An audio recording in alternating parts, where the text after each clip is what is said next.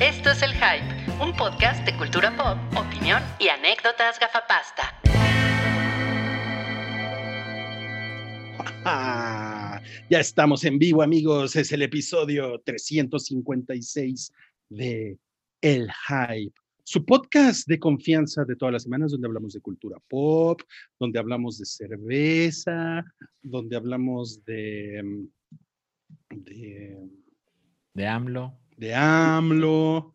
Eh, hoy estoy muy bien de mis cinco sentidos. Me da, me da muchísimo gusto estar con ustedes. No me acuerdo nada de lo que pasó en el episodio 355.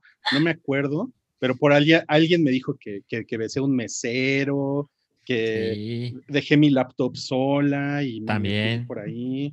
Sí. No, bueno, ¿fuiste, ¿fuiste a orinar? O sea, Pero, güey, ¿cómo pasó todo eso si en realidad estabas tomando pura chela light? Cero. Bueno, sí, sí, sí sabes que también se llena la, la vejiga, ¿no? Con, con la cerveza light. No, o sea, pero ¿cómo te pusiste tan borracho si nada más estabas tomando cerveza sin alcohol?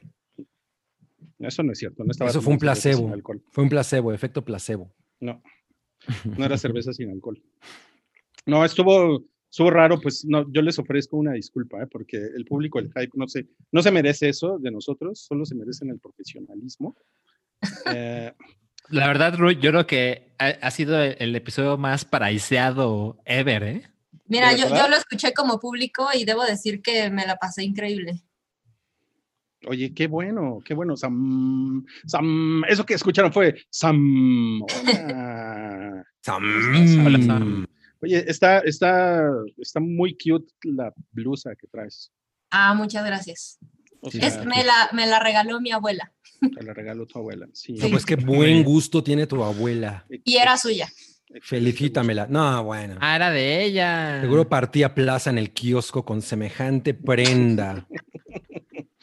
Em, el, el que hizo ese comentario tan lindo y romántico y amable fue el Tony Cabrillo.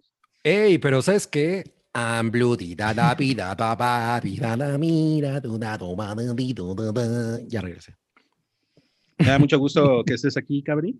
Están bien padres tus lentes. ¿De dónde los sacaste? Gracias. Se los robé a mi esposa. Pero lo saqué de todo moda. Ok. O sea, son como de 50 pesos, ¿no? Más, más, como de Ah, 60. 79. 79 Mm, pesos. 66. Se- Bueno, y- 66.6. Y por supuesto, nos acompaña como todos los jueves el brócoli. También amigos. conocido como Salchi. Salchi. Oye, tú eres el También. de Token, ¿verdad? Yo soy el de. Sí. No mames. Ahora resulta, este... ¿Qué tal en, en, en, en Twitter pusiste algo de, de- creo que, no, no me acuerdo de qué, de Mandalorian o algo, y alguien te puso, ¿vas a hablar de eso en Token? sí, es que era sábado. Mm. Entonces te venía mucho al caso. Y de hecho sí hablé de, de Mandalorian en Token. Pero ¿Cómo ya te- saben, sí, se puede repetir temas. ¿Cómo te sientes hoy, Salchino?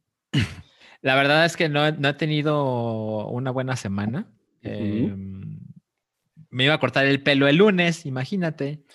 Si yo, hubiera- si yo tuviera ese cabello, güey, todas las semanas serían buenas. así, así no funciona, ¿eh? Pero, Ven mis entradas. Pero, bueno, eso, es- eso es cierto, eso es cierto. Creo que no tendré es- es- eso de qué preocuparme.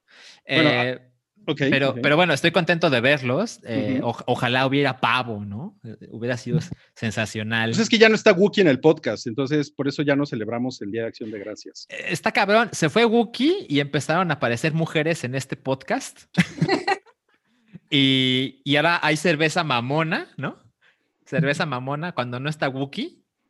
Patrocinada Yo podría estar disfrutando una de esas como la que tiene Rui, nada más que a mí me gusta la Wolves Blanche de Masai en lata. Ok, ok. Pero pues no, no me sé si está diciendo dieron. algo verdadero o no. Ajá, yo tampoco. Es, que Cabri- el Cabri- misterio en seischelas.com. Cabri siempre tiene gustos misteriosos. Sí, sí. Sí, ¿eh? Eso veo. Oigan, esta está muy buena. Esta dice que es una India Pale Ale. Está muy, está muy sabrosa. Es una lata, como ustedes pueden ver. Es Guau. amarilla también. Y Guau. tiene un, un perrito. Ajá, sí. Y bueno, en ácido, ¿no? Ese perrito está como, Está muy- Como de está como en ácido. Time. Y ya, recuerden como- ya está ustedes- como tú en la semana pasada. No, no, no, no, no, no, nada que ver, nada que ver, nada que ver. Está mucho mejor que yo la semana pasada. Y recuerden que ustedes pueden obtener un descuento en seischelas.com, el, el primer y único patrocinador que ha tenido este podcast en su historia. Eh, pues nos gustaría mucho que, pues, que se metan, que compren por ahí cervezas, les van a mandar cervezas, son cervezas que hasta Wookie Williams dice, no mames, está bien cabrona. Wookie Ajá, Williams se, la, se la toma con el dedito así, ¿no? True story. Sí, sí, sí, entonces, no, no, no, bueno, éntrenle, son Déjame buenas por mi cervezas. drink ahora sí. Ve, ve, por favor, son buenas cervezas, no son, no son como las porquerías que tomo yo normalmente, no, estas sí son buenas cervezas. Entren a seischelas.com y tenemos por ahí un código que es Chevechita.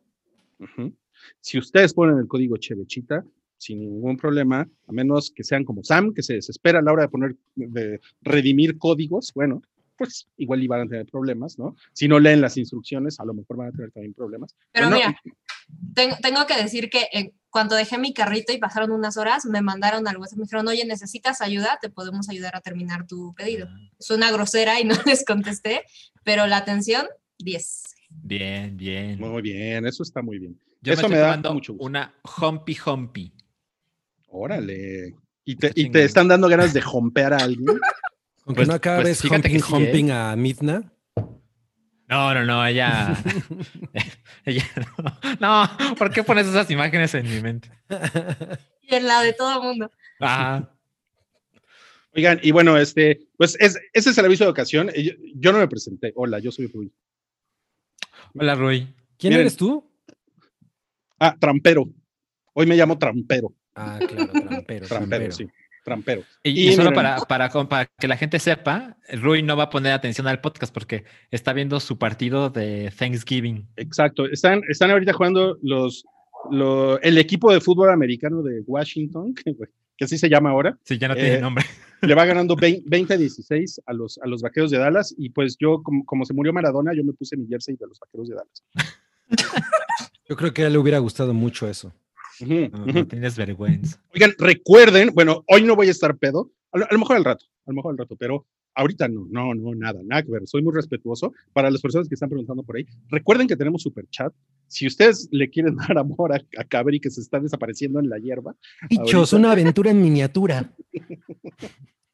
pueden poner, pueden poner ahí un dinerito en el super chat. Y también, si ustedes gustan, pueden entrar a Patreon, donde tenemos una, una programación sabrosa, sustancial todos los meses. Patreon.com, diagonal hype. En, nuestras redes sociales pueden encontrar todos esos, eh, todos esos detallitos. Ahí, ahí está. Ahí está. Y esos son los, los avisos de ocasión. Entonces, ya hablamos de seis chelas, ya hablamos del super chat, ya hablamos de Patreon, ya hablamos de los lentes de Cabri. No, eh, no hablamos de que ahorita Rogue One está en tendencia en Twitter, es un es trending topic, porque la gente dice que Rogue One es la mejor película de Star Wars de la nueva generación y yo no puedo estar más de acuerdo con Twitter en esta ocasión. Híjolas. sí, ¿no? Eh, es, es- es una batalla fácil de ganar, ¿no? No, de hecho, ¿sabe? Yo creo que el episodio 7 es mejor. Mm, Híjole, no, no me atrevería a, a decidir. Ok, ok. Pero el 8 y el ¿Cuál 9 es tu, no es. cuál es tu favorita de la nueva generación, eh, Sam? Es que Sam. justo creo que estaría entre, entre 7 y Rock. Aunque debo decir que una película que disfruto un chingo es solo.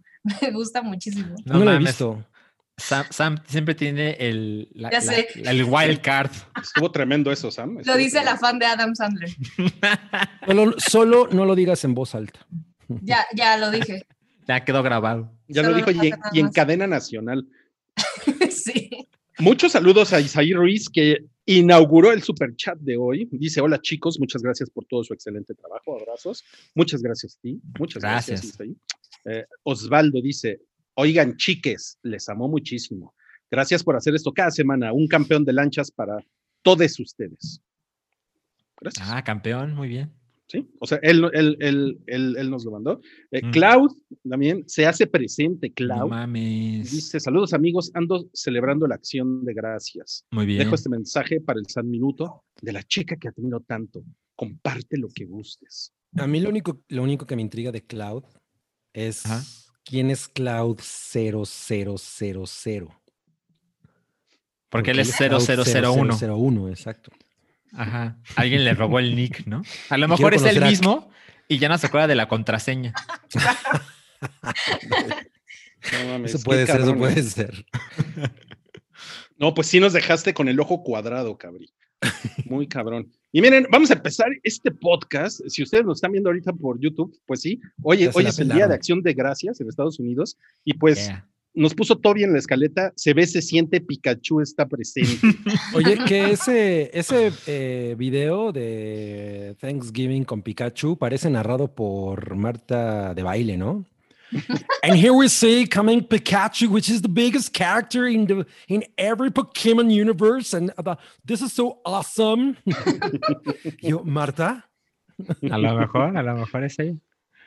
No mames. No, sí está cabrón, pero pues se ve bonito. ¿Te, te- te gustaría ver así un, un Pikachu tan, tan grandote, Salchi? Sí, sí, como no. O sea, eh, Pikachu es parte de, de este desfile desde el año 2000. Eh, ya saben, la franquicia surgió en el 96, pero en el 98 llegó a Estados Unidos. Entonces, pues, digamos, algo pasó en el 99 que no se pudo, pero, pero ya es prácticamente pues, uno de los, de los más esperados cada año. Y pues es la franquicia que ha hecho más dinero en el entretenimiento ever. Entonces, tiene ahí su lugar muy, muy especial. Y sí, claro que me gustaría verlo alguna vez en la vida. o sea, como en vivo, es una, es como real. Ajá, sí, exacto, exacto. O sea, es un globo. Ajá, y Cabri, ah, no más, ¿Es ¿hacen real? eso? O sea, sí, viste, sí viste que hay un globo, ¿verdad? hay un inflable, cabrón. Sí. Hay un inflable. I know because this is the biggest parade ever because Pikachu is so cute. Oiga, no mames, ya se están cogiendo bien sabroso a mi equipo otra vez. Pues No es que sí, horror. 27-16 van perdiendo. modo. Oye, solo para terminar lo de Pikachu, ahí Sí. se ve el loguito donde sale la silueta de su cabecita. Mm. Y en las mejillas le pusieron un 2 y un 5 porque el próximo año Pokémon cumple 25 años. No mames. Ay, qué bonito. Así que eh, pues aquí no voy a decir mucho, pero en Token va a haber mucho que decir. No, pues sí ha aguantado Pokémon la prueba del tiempo, ¿no? Se ve muy joven Sí, el señor Pokémon. Porque Pokémon es el monito amarillo. Exacto. No mames, estás muy cabrón, güey. Pokémon es el, seguro te decían, ¿Pokémon es el del conejito amarillo o el del gatito amarillo? La ratita. La La ratita, amarilla. Sí, exacto, sí, sí, sí. Pero sí es un ratón, ¿no? Sí, sí, sí. De hecho, Es un Pikachu ratón eléctrico, ¿no? se llama así porque para los japoneses Chu es como suena un relámpago que cae. Y. No, perdón, pica. Pica es un, un relámpago que cae y Chu es, según los Un- japoneses, como ha- hacen ruido los ratones, porque es Mm. un ratón eléctrico. Pensé Pues que este- Chu eh, quería decir estornudo en japonés. Tornudo. Pues yo este fin de semana me, pude- me puse a ver recopilaciones en YouTube de relámpagos que caen cerca de la gente y no hacen pica. No, no, no. Pero eso es una cosa curiosa, las onomatopeyas en diferentes partes del mundo, ¿no? Sí, Ajá. Porque cada quien lo escucha de una manera diferente. No, pues esto fue el hype escultura. El hype escultura también. Vamos a pasar a los estrenos de la semana, si les parece. En Netflix hay una, hay una película en la que sale el- la, la amada Amy Adams de Cabri y Mi Glenn bebé Close. hermosa Amy Adams. Y Glenn Oye, pero Close, además, era- eh, Ajá, Glenn Close, Glenn Close de abuela está muy cabrona. o sea, o tú ya viste la película. No, vi el póster. Ah, viste el. Ujú. Ah, ok, Sí. ok, O sea, pero te gusta obviamente su eso está caracterización. anotada para el fin de semana porque pues Amy Adams. Eh, pero se ve chida, ¿no? Se llama. El título es una cosa bien cagada porque. Parece de Siento- chiste. Ajá, parece de chiste, ¿no? Es como. ¿Cómo se llama en inglés? Hillbilly Eulogy, ¿no? Ah. Y en, en español se llama Hillbilly, una elegía rural. Ajá. Chale. Y según lo que entendí de la reseña, bueno, de la sinopsis más bien, Claro, claro. Es que se trata de que el hermano que no sale en el póster, eh, pues es como, quiere estudiar leyes y de pronto por alguna razón tiene que regresar a su pueblo rural en el que pues él obviamente es de estas personas que decían, no, güey, yo no me voy a quedar en este pueblo porque yo me voy a vivir a la gran ciudad, pero pues por azares del destino tiene que regresar al- a, a este escenario con el que él no se- en el que él no se siente muy cómodo y pues tiene que aguantar a su madre, que es Amy Adams, que pues ya está en, en edad de, de, de interpretar a una madre, a la madre de un güey que va, a la es- que va a la universidad. Madres. Órale. Y este, y Glenn Close, que es su abuela, que pues es la que le da la fortaleza, porque pues las abuelas siempre son, ¿no? Así de. No, ya, ya no es mi hijo, yo no tengo que regañarle, ya más bien tengo que hacerle galletitas y, y, co- y Pues mira, mi mamá más o menos, ¿eh? Ahí Te- está. tu mamá te cobijaría con galletitas, ¿no? Te pondría galletas encima. y además la dirección es de Ron Howard. Del, Ajá, sí, del- correcto. Del pinche freelancero ese. Del Mr. Tibio. El. Que Claro. sí, e- e- él, él- él siempre ha sido un director que es, es una, él es un caso muy cagado porque siempre ha sido un director que pues todo el mundo sabe quién es, pero yo no podría decir que tiene un sello, salvo que es como La alopecia. soft, Alopecia. ¿no? Bueno, Es- pelón, siempre, ha- siempre ha sido, Claro. un, siempre ha sido un, un pelirrojo pelón. Pero como que todas sus películas son como muy suaves, como eh, son películas muy ligeras. Ese podría decir que es su sello.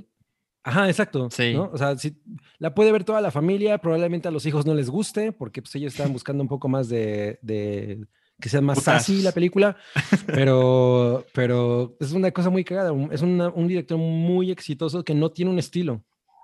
Mm, De acuerdo.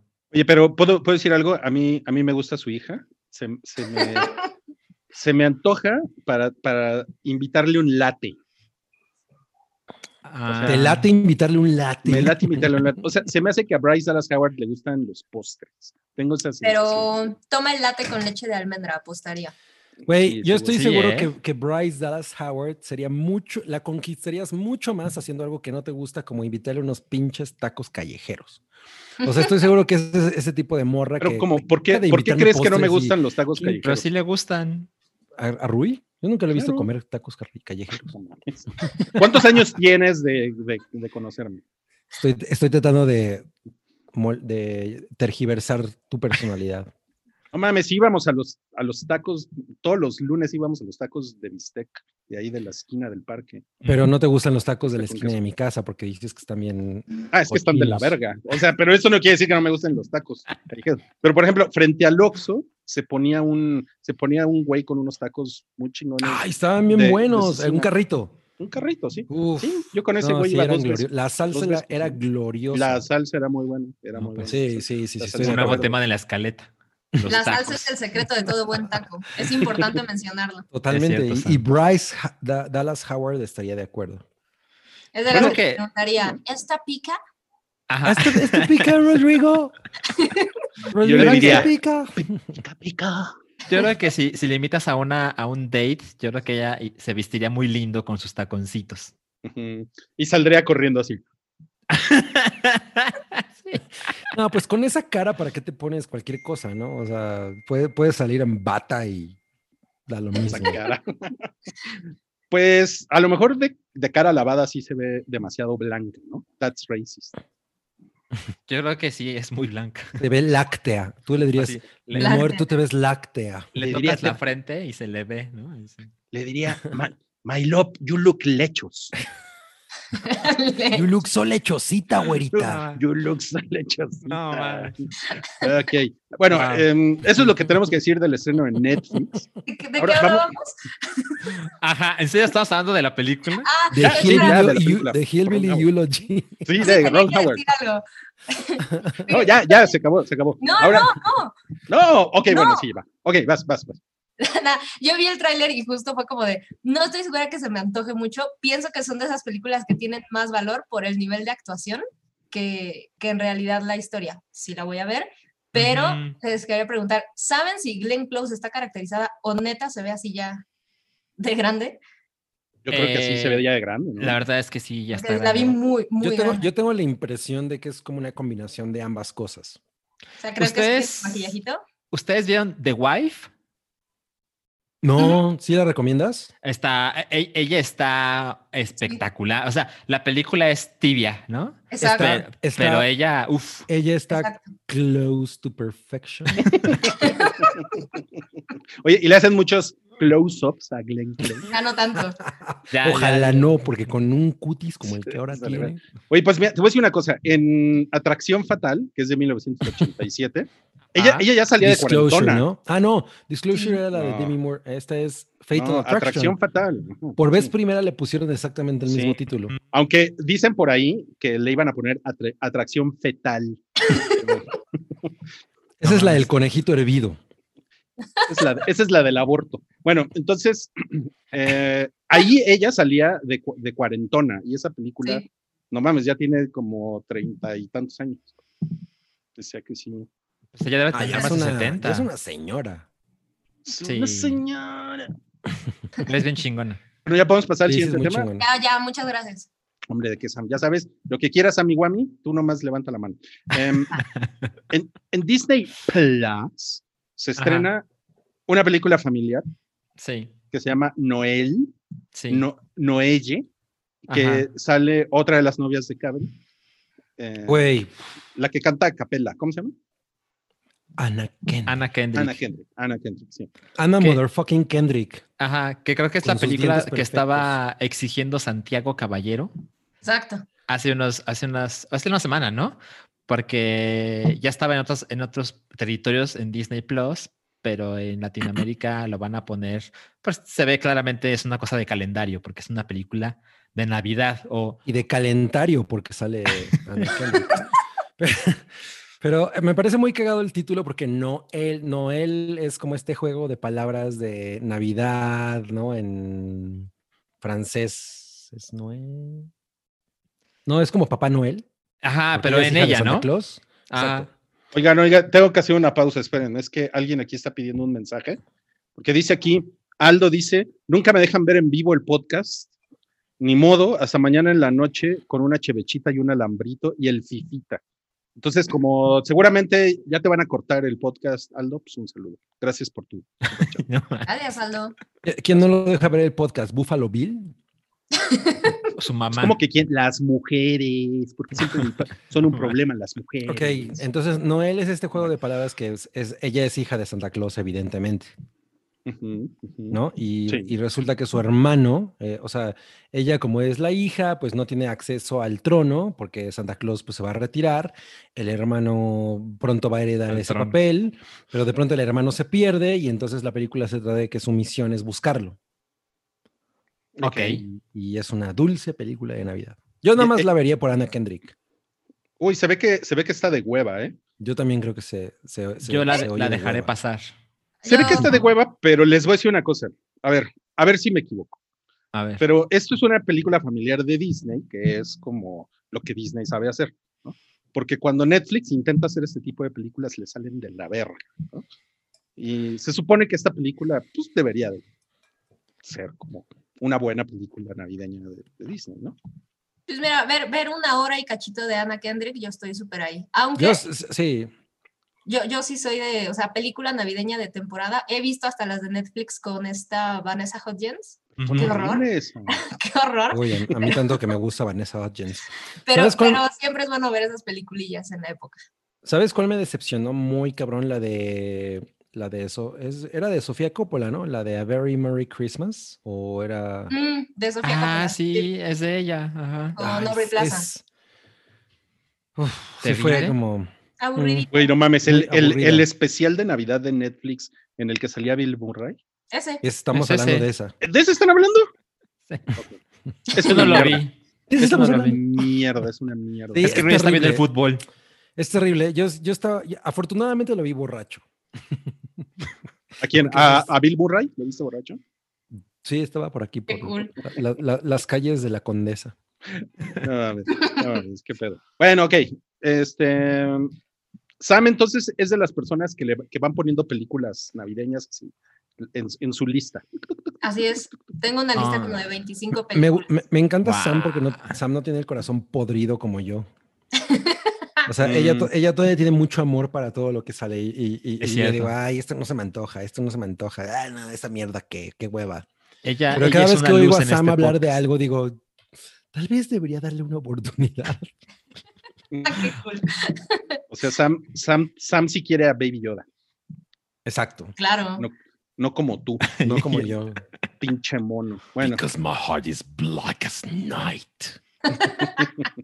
el demonio. También en, en Disney Plus se estrena esta semana Folklore, sesiones en Long Pond Studio con Taylor Swift, la carilinda Taylor. Uy, yo supo- súper voy a ver eso porque esa Yo Taylor también. Swift me mueve el tapete muy cabrón.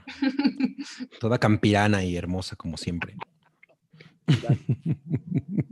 Ah, o sea, la va- nada más por eso la vas a ver, no porque te guste su música. Güey, me encanta su música. Me encanta su música. O sea, Taylor Swift es una muy, muy chingona artista pop. Sí, sí, es. Pero no está de más. Bueno, yo sí tengo la, la duda de qué es esto. Es un, o sea, es como un documental o es. Según he leído, es un documental. La neta es que no me he metido a investigar mucho porque es semana de cumpleaños de Chocomiao, pero Cabri, ha Echándole la pospuesto todos sus culpa. planes desde el Si no mames, güey, tienes dos semanas echándole la culpa de todo. No, güey. es que sí, no, yo- no. Así le vas a decir Ah. al SAT, ¿no? Ajá, exacto. Oye, Cavi, ¿nos podemos ver en marzo? No, no, no No, mames, no, es que- cumpleaños de mi esposa, lo siento. Oh, Faltan señor- nueve meses. para el señor. Justino Morales. Ese es un chiste para los que vivieron en los 80. No mames. Este, eh, creo que es un especial de, de Taylor Swift. Es, debe ser una cosa como mucho más íntima. Mm, ok. Ojalá. ¿Tú, tú la, tú la- tú la quieres ver, Salchi? No. No, cero, cero. Yo no Ah, soporto yo Taylor Swift. su- yo súper sí. Órale. ¿No la soportas? No, no la soporto. ¿Por qué? Eh, pues no sé, es de esas cosas como de. Como que no tengo muchas razones válidas, ¿no? Simplemente es. Te caga. No, no, gracias. Ajá, sí, un poco, un poco me caga, sí. Ya dilo, mejor- esa, esa pinche cosa rubia que parece escoba, dilo, dilo. como No, no, no. letras. De hecho, lo que quieres por- decir. Justo eso iba a decir, güey, porque parece escoba, ¿verdad? No, o sea, por supuesto que es una mujer bonita. Me parece más bonita que guapa. Pero bueno, eso es como discusión, Sí. ¿no? Pero, pero no, no tengo el menor interés. eh, digamos, cuando sea country, no puede ser un género que me importe menos. Y luego se hizo. O sea, no te gusta John Denver. no, no, no, no. Pero sí le gusta Vicente Fernández. Claro. Mi paisano. tu paisano. Oigan, yo, le- yo les, les, les quería decir que le acabo de decir a una chica, Ajá. eh, a manera de piropo, que, que parece lagartija. ¿Qué, qué, qué opinan de eso? Yo Pues, espero que ya te haya bloqueado. guapa. A ver, Yo- otra yo- vez. Los dos hablaron al mismo tiempo. Me- No, Vas, primero cabrón. Sam. Vas, vas, vas. Yo, yo quiero decir que yo agradecería la honestidad. Me parecería cagado. ¿Y- Ok. y ¿Tú, Salchi? Yo, ah, ah, chica, si me estás escuchando, bloquéalo. Ahorita. ¿Y tú, Cabri? Mafafa Musguito era guapa. Es que yo, eh, lo que pasa es que yo, yo pienso que las lagartijas, o sea, las lagartijas se ven chidas. O sea, si yo fuera lagartija, mames, Estaría chido. estaría súper chido ah, andar con lagartija. No mames, No, acaba de pues, anotar Washington. Luego, luego, ¿cómo, ¿cómo explicar tu soltería, verdad, mi Ruiz? Exacto. Ah, Oigan, nada más para complementar, es el, o sea, Folklore es el, el disco, el último disco de Taylor Swift. Correcto. Y el especial de Disney es, es un concierto así como íntimo, ya sabes, con pedacitos de pues, entrevistas y cosas, pero en realidad es como un concierto. Es como un conciertito Ah, es- filmado. Es como el. Storytellers de Rod Stewart. Mm. La referencia. Por supuesto. Re- referencia de chaborruco. No esperaba menos de Elton John. Esa, esa, esa referencia me acaba de aumentar como 300 arrugas. Oye, pues el disco está muy bonito, ¿eh? ¿Lo han Está escuchado? increíble. Uf, Está muy bonito, bueno. está así, es hermoso. circular, este, con su circulito. Eso está peor que mi piropo de la lagartija. No creo, ¿eh? No lo hice para, Oye, me lo- para me lo- seducir o sea, a alguien. Creo que al final lo, lo logré, o sea, entendió mi punto de la lagartija. O sea, ¿te sigue hablando? Vamos al siguiente tema, que es, eh, ¿qué se va a estrenar en, en HBO? Bueno, no, más que estreno, va a terminar The Undoing el 29 de noviembre. ¿Alguien aquí la ha visto? Porque yo los vi muy prendidos, con prontas que... Nada más, Nicole Kidman. como siempre, el buen Sancap, ¿no? Yo, o sea, yo sí la quería Seguro. ver, pero al final no la vi porque cumpleaños de Chocomiao. A ver, qué pendejo. Si, si andas ahí en el chat, Santiago, eh, Sí anda. pu- ¿puedes, ¿puedes poner tu, tu reseña? y la leemos. Ahora Ah, resulta que la gente en el chat odia a Taylor Swift. No mames, neta. Ah, mira, no soy, no estoy solo en este podcast. A mí lo que me llama la atención de, de Undoing es que tiene el logo como de Death Stranding. Sí. Como, ah, chinga, ¿cómo pasó eso? A lo mejor los- lo hizo el mismo diseñador. Ajá, así de, ah, no se van a dar cuenta. Estos, estos cabrones, sí. Ok, bueno, pues qué decepción. Yo pensé que sí la habían visto. Entonces, vámonos a lo que sigue, que esto les va a encantar. Este es un, este es un stand-up de 19 minutos que se llama De vuelta al cine. Ajá, Está exclusivo en Cinepolis Click. ok. Es de Sofía Niño de Rivera. ujú. ¿Qué opinan? O sea, a ti, te- A, a a sí me a ti te gusta. A mí sí me gusta. Sí, Es que yo sí, sí es cagada. sí es cagada. Sí. O sea, yo Me parece increíblemente mamona, pero me ha hecho, me ha hecho reír. Ándale. A ver, ¿qué tienes que decir de eso, bien. Em, tengo que meterme hormigas en los oídos antes que escuchar cualquier cosa que esa persona tenga que decir. E- Es una comedia super white Creo que ese es el Mm. género. Ya. sí, no, no, Sí, no, es- es- cabrón, Es, una, es una cosa con la que yo no puedo. Además, tengo, tengo la sospecha de que se roba muchos de los chistes. Ah, sí, y está comprobadísimo. Madres. Sí, entonces, no, not my thing. Y luego tienes que pagar por eso, imagínate. Se me hace muy extraño que dure 19 minutos, ¿no? Es como, es muy Es- poco. Es un stand-up gratuito, ¿eh? Que está poniendo Cinépolis. O sea, yo creo que es más como No, una. ¿sí? ¿Es gratuito? Es, Ah, es pero lo están poniendo como en sus salas, ¿ok? Lo, es- No, no, no, no. lo están poniendo en, en Cinepolis Click, que es la plataforma de streaming Mm, de Cinepolis. Correcto. Ajá, dice renta cero pesos. Ajá. Es más como un, yo creo que es como un instrumento de marketing para algo, ¿no? Pues es La- para la onda de volver al cine. es-. Ajá. O sea, como Le irá mejor en marketing, YouTube. Esta vez yo me voy a poner del, del- de, yo voy a ser el Rui de eh, en este eh, argumento porque Ah. como instrumento de marketing es perfecto, Mm. Sí. ¿no? O sea, ella tiene un jale muy cabrón, pero a mí ella como comediante me parece no, no, no. Bueno, mames, se están chingando a mi equipo 41-16. No mames, pero hace 10 minutos no estaban así las cosas. Estaba parejo. No, está de la verga. Oigan, Santiago dice que todavía no ve The, The Undoing. Entonces, Ay, no mames.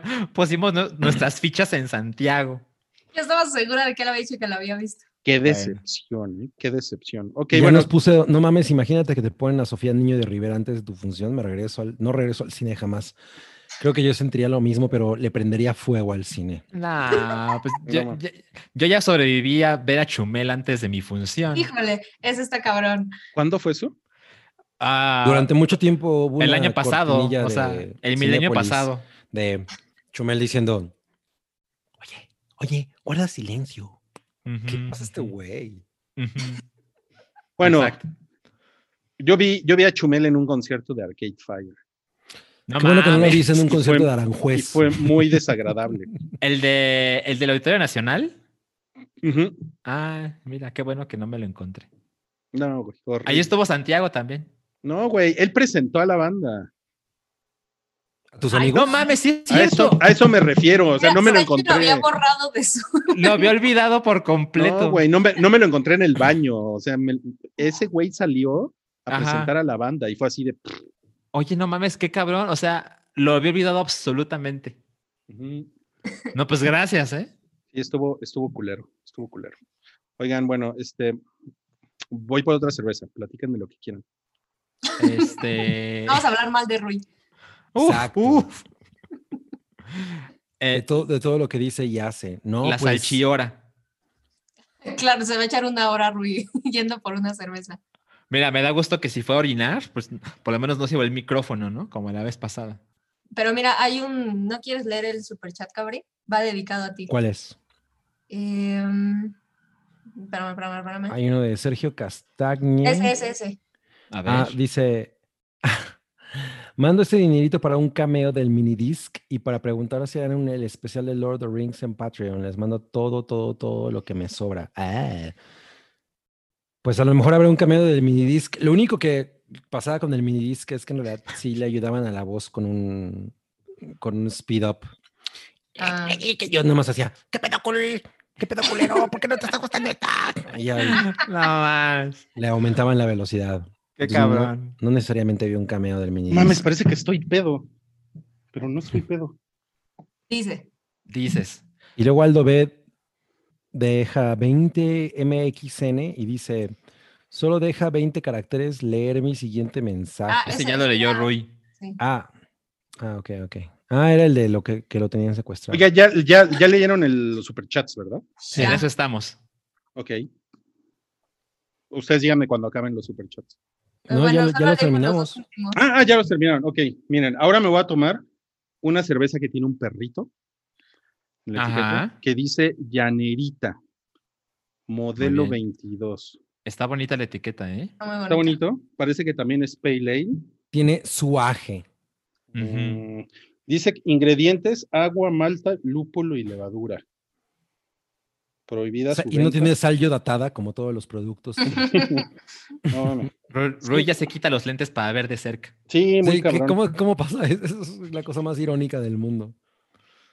Pues es que veo muy bien de cerca sin lentes, no veo bien de lejos.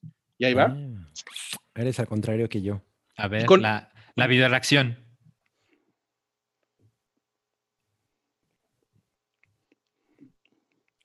Lo tienes que hacer el... no, Este es mejor, este es mejor, ¿eh? no, no, no digas eso. No Fue digas como- eso. Fue como Pedrito probando la Heineken en Ventaneando. sí. No, pues es una Hellmans. Es una Tecate. Ah, pues se Este es vale. mejor. Sí, pues son, Es o que sea, es para del que. perrito están bien chidas, ¿eh? O sea, la, la que yo me tomé la vez pasada que llegó caliente, Sí. eh, está poca madre. ¿Quién llegó caliente? El perrito. Ojalá Amy Adams. Qué Wow. chingón, ¿eh? Qué chingón. Oigan, bueno, y con, es, y con esta nueva chevechita, pues, ¿qué les parece si pasamos al tema del Mandalorian? Que la semana pasada hablamos de, del Mandalorian, así como hasta donde habíamos visto. Sí, pero yo estoy extremadamente interesando, interesado en la que tiene que decir Salchi, entonces Ok. esperen, esperen. ¿Qué, qué vas Lo estoy escuchando, ¿eh? Sí, como está tan interesado, se va, güey. Ajá, ¿Quién- o sea, es que dijo que, entiende? dijo que esperemos, pero que nos escucha. Vamos a esperar. Vamos a poner música de elevador. Ya, ya, bring it. Ah, ok, este, bueno, eh, este es- esa es mi opinión después de ver cinco episodios de The Mandalorian. O sea, no has visto más. No he visto más. Eh, y, y de hecho, lo, lo cabrón es que hubo un día que vi cuatro, Ujú. que fue creo que el domingo, y desde entonces solo he podido ver uno. Pero bueno, este, Pues te quedaste igual que yo. Yo vi los primeros cuatro y Ah, solamente viste uno más que yo. Ujú, ujú. Eh, se ve hermosa. Eh, es muy espectacular verlo así en una buena calidad en, en la tele. Eh, yo la vi en el Play 4, funciona poca madre. Y este, y estaba muy interesado porque la producción es, es espectacular. Y yo no tengo ningún problema y, y de hecho creo que le da mucha onda eh, los pocos diálogos. Ujú. Y, y también, por supuesto, soy de amo a Baby Yoda, ¿no? Es súper adorable y pues no hay manera en que alguien como yo odie a Baby Yoda. Pero fue decepcionante para mí y, y es una cosa que, pues, cosas que suceden en la mente de cada persona, ¿no? No creo que sea culpa ni de Disney, ni de Star Wars, ni de nada, pero O sea, es culpa tuya. eh, Ajá, creo que es culpa mía. Pero cuando vi los, los stills, digamos, de los trailers y demás, hablo del año pasado, porque yo apenas estoy viendo de Mandalorian y ya van en la temporada 2, eh, me imaginaba, tomando en cuenta ese nivel de producción y cómo se ven las criaturas y, y todo, eh, me imaginaba que era una historia mucho más compleja. Mm. Y como tiene esta onda de que el protagonista es un cazarrecompensas y que bueno, es, es como ese, ese negocio siempre es súper interesante, ¿no? O sea, puedes contar chingos de historias y si hay un cazarrecompensas es como, ah, se va a poner chingón. Claro. Ajá, entonces eso tiene de Mandalorian, lo, lo, lo aplaudo. Y justo es algo que me hacía pensar que como no tenían que apegarse a las historias de los Jedi, ¿no? Que pues los Jedi, eh, pues también tienen su onda como de, pues medio de, como de gente que hace, como gente que hace yoga, ¿no? como, como conectados con el espíritu y Ajá, por supuesto que es fascinante, pero, pero como esto, esta historia va en otro, en otro camino, que puede ser mucho más violento, y, y este güey lo que quiere es que le paguen, ¿no? ¿no? No le importa para quién trabaja, él lo que quiere es su dinero. Entonces creí que iba a ser una historia más compleja, como con ex- explorando un poco este, este lado oscuro, que no es el lado oscuro de la fuerza, pero que el que estás viendo no es un héroe necesariamente, ¿no? Y cuando, cuando lo empecé a ver, y la verdad es que no fue en el primer episodio, yo creo que fue como en el tercero, pero en el cuarto definitivamente me di cuenta de que es una historia que funciona como de Scooby-Doo. Hay un monstruo por episodio. Mm. Ujú. Y cuando lo resuelven, se acaba y nos vemos la próxima semana. Y en el próximo episodio hay otra nueva aventura que vivir con el Mandaloriano y con su bebé, ¿no? Entonces, como no es algo que yo esperaba, sí tuve como que un, una decepción ahí, así como, ah, chale, ¿por qué, por qué no puede ser una cosa que se vayan arrastrando personajes y, y que la narrativa se vaya moviendo a través de la temporada? Y sí, he recibido algunos comentarios de, no, no, no, pero es que al final de la temporada 1 hay un payoff y la temporada 2 como que sí tiene esa, ese ritmo que, que yo estoy deseando. Ok, pero la primera temporada, en la primera mitad por lo menos, se siente como, como extremadamente ligero. Y, y yo Extremadamente esperaba- ligero, güey. Extremadamente ligero. O sea, ya sé que suena raro que me esté quejando. No, y es que es, ya que Mandalorian es extremadamente ligero. no puede ser. Eh, como que e- es, es una, es una cosa curiosa. Cada episodio se pasa en chinga porque pues duran lo que tienen que durar, ¿no? Eh, hay unos que duran treinta y tantos minutos, a veces más de 40. Eso no es queja, pero, pero se siente como una caricatura muy infantil. No sé ustedes cómo lo ven. A Mira, ver. justo, o sea, yo, yo vi la, la primera en su momento, de hecho quiero como reverla, pero ahorita estoy viendo la segunda, como los van liberando. Ujú. Yo a la mitad, o sea, estoy viendo ahorita muchos comentarios que es como de, no, es que no, Salchi no lo ha visto, tiene que seguirle. Ajá. Pero yo que la he visto completa, la verdad es que comparto completamente contigo el, el fin. O sea, a mí, ya a la altura que voy, voy al día, eh, a mí me cayó mucho el 20, dije, me parece que debe tener, o sea, me puedo imaginar perfecto a John Favreau diciendo, así como yo jugaba con mi muñequito de, del Mandalorian y me Ujú. imaginaba las aventuras que tenía, y lo imagino como habiendo crecido con las caricaturas del sábado en la mañana, de las aventuras de el fulanito en Ujú. el medio este, siento que es justo la intención con la que lo, lo hizo y a mí, a mí no me molestó, o sea, la verdad es que sí, al principio esperaba un poco eso, sí me pareció al principio como de, esto va muy lento, ¿no? Y hay una Mm. historia en el fondo que se va cosiendo y, y ahí vas como revisando, pero creo que la intención es, la historia que está sucediendo atrás puede ir increíblemente lento, al grado que podríamos tener 25 temporadas y la gente seguiría viendo las aventuras de, del Mandalorian. Claro. Yo siento que va por ahí. Sí, yo comparto, está como muy ligerita, pero a mí me ha parecido increíble. O sea, creo que definitivamente podría ser un producto distinto, más complejo, lo que sea. Pero pues también tenemos muchos productos así. O sea, creo que está cool el ver algo con el, el espíritu de la caricatura del sábado en la mañana, con ese nivel de calidad. Y, y con, además, con algo tan nostálgico como Star Wars, que creo que todo el mundo podemos compartir. Es lo más Star Wars que hemos visto en muchísimo tiempo. Y se siente como esa nostalgia que, que Claro. varias generaciones podemos compartir. A mí me parece que es un buen camino a seguir. O sea, es súper safe. No lo veo mal. Como o, sea, siempre, o sea, tú no, tú no lo has eh, eh, sufrido, pues. No, yo te digo, por ahí del tercer capítulo de la primera temporada dije, creo que, creo que esto es de este tipo. Y ahora viendo la segunda, me queda clarísimo que va por ahí. Que sí va, eh, o sea, me queda claro, sé, sé que puede ir siendo más complicado y que van a irlo uniendo con las series y otros productos de Star Wars. Mm. Eh, eso está padre y tiene mucho fanservice, perfecto. Pero si alguien como yo, que es un poco más casual, y me imagino mis papás, que pues sí, Star Wars de su generación, pero que no le han entrado a nada más, es, es algo muy Disney. Todo mundo la va a disfrutar porque no tiene más complejidad. Para el fan hay muchísimos guiños y demás que puedes ver. Y si eres el fan casual, pues te puedes meter aquí a Clone Wars y demás y lo vas a encontrar. Yo creo que está bien inteligente lo que hicieron. Vamos a vender juguetes y vamos a tener un chingo de capítulos. que es exactamente la manera en la que creo que funciona. Todo, o sea, lo, lo, que acabas de decir, sobre todo con este asunto de los Mando Mondays. Uh -huh. O sea, no, no, no hay ni, ninguna manera de, de, entender que está funcionando de, de, así esa serie de ese modo eh, que con eso. O sea, a mí lo que me pasó, por ejemplo, el episodio, creo que era el 4, en el que se mete eh, el mandaloriano a esta cueva. No me acuerdo si es el 4 o el 5. Se mete a una cueva donde hay un monstruo porque, lo, porque para que le regresen su ay, no me acuerdo que Creo que es antes, cuando, cuando, tiene que, cuando va con los yaguas. Ajá, y que le dicen, tienes que ir, me, tú tienes que ir a enfrentar a un monstruo. Y es la Pero nos traes el huevo. Ajá, el huevo. claro. Sí. Y, y, obviamente yo dije, güey, esto está hecho para que Baby Yoda haga algo.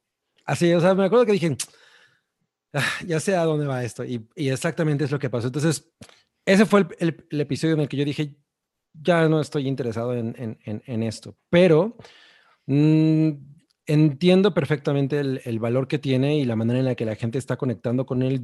Yo creo que lo que yo no estoy obteniendo de, de, de Mandalorian y, y, y, es un poco lo que estábamos comentando al principio con Rock One. Rock One para mí fue una cosa que nadie estaba esperando.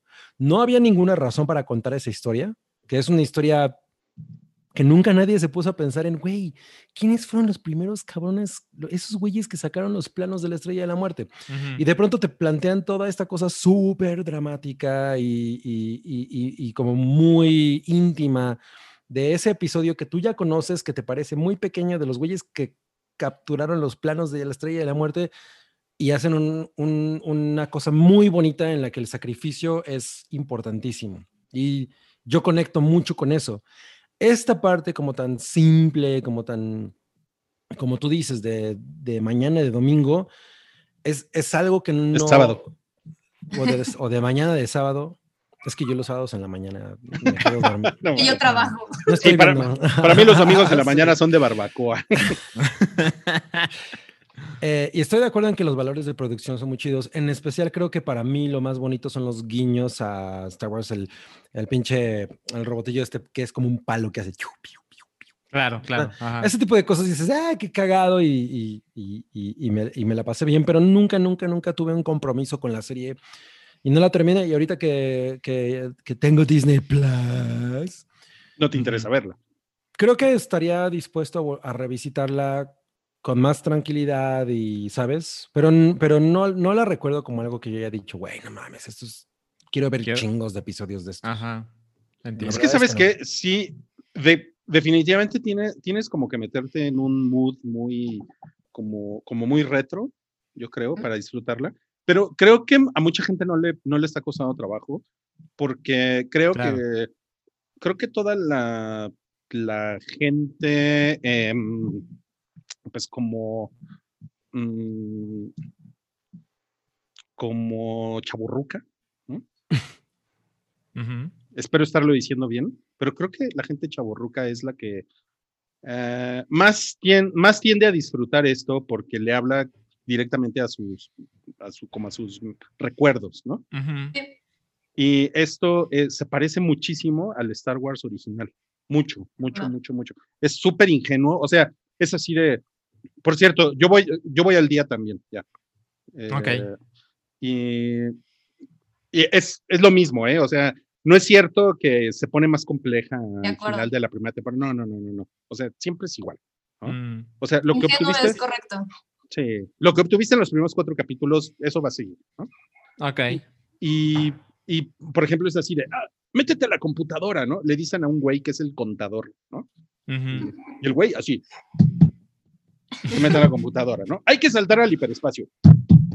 O sea, todo lo hacen con una, o sea, no hay ninguna lógica detrás de eso, pero ese es el chiste de Star Wars, ¿no? Que uh -huh. ahí, o sea, no te tienes que detener en esas explicaciones. Los Stormtroopers tienen maltino, realmente no, no hay gore. Hay una cosa que me llama mucho la atención, que los, los, los blasters, uh -huh. este, no son como los de la trilogía de secuelas, Sí. Eh, eran unos putazos y los güeyes con sangre, ¿no? Y los Stormtroopers nuevos, así, este, porque incluso hay una escena en la que Finn se, se acerca y, y, y, se llena la mano de sangre, ¿no? Que es así de, ¿Por qué mm le salió sangre, no? Si es un rayo láser, bueno, ¿no?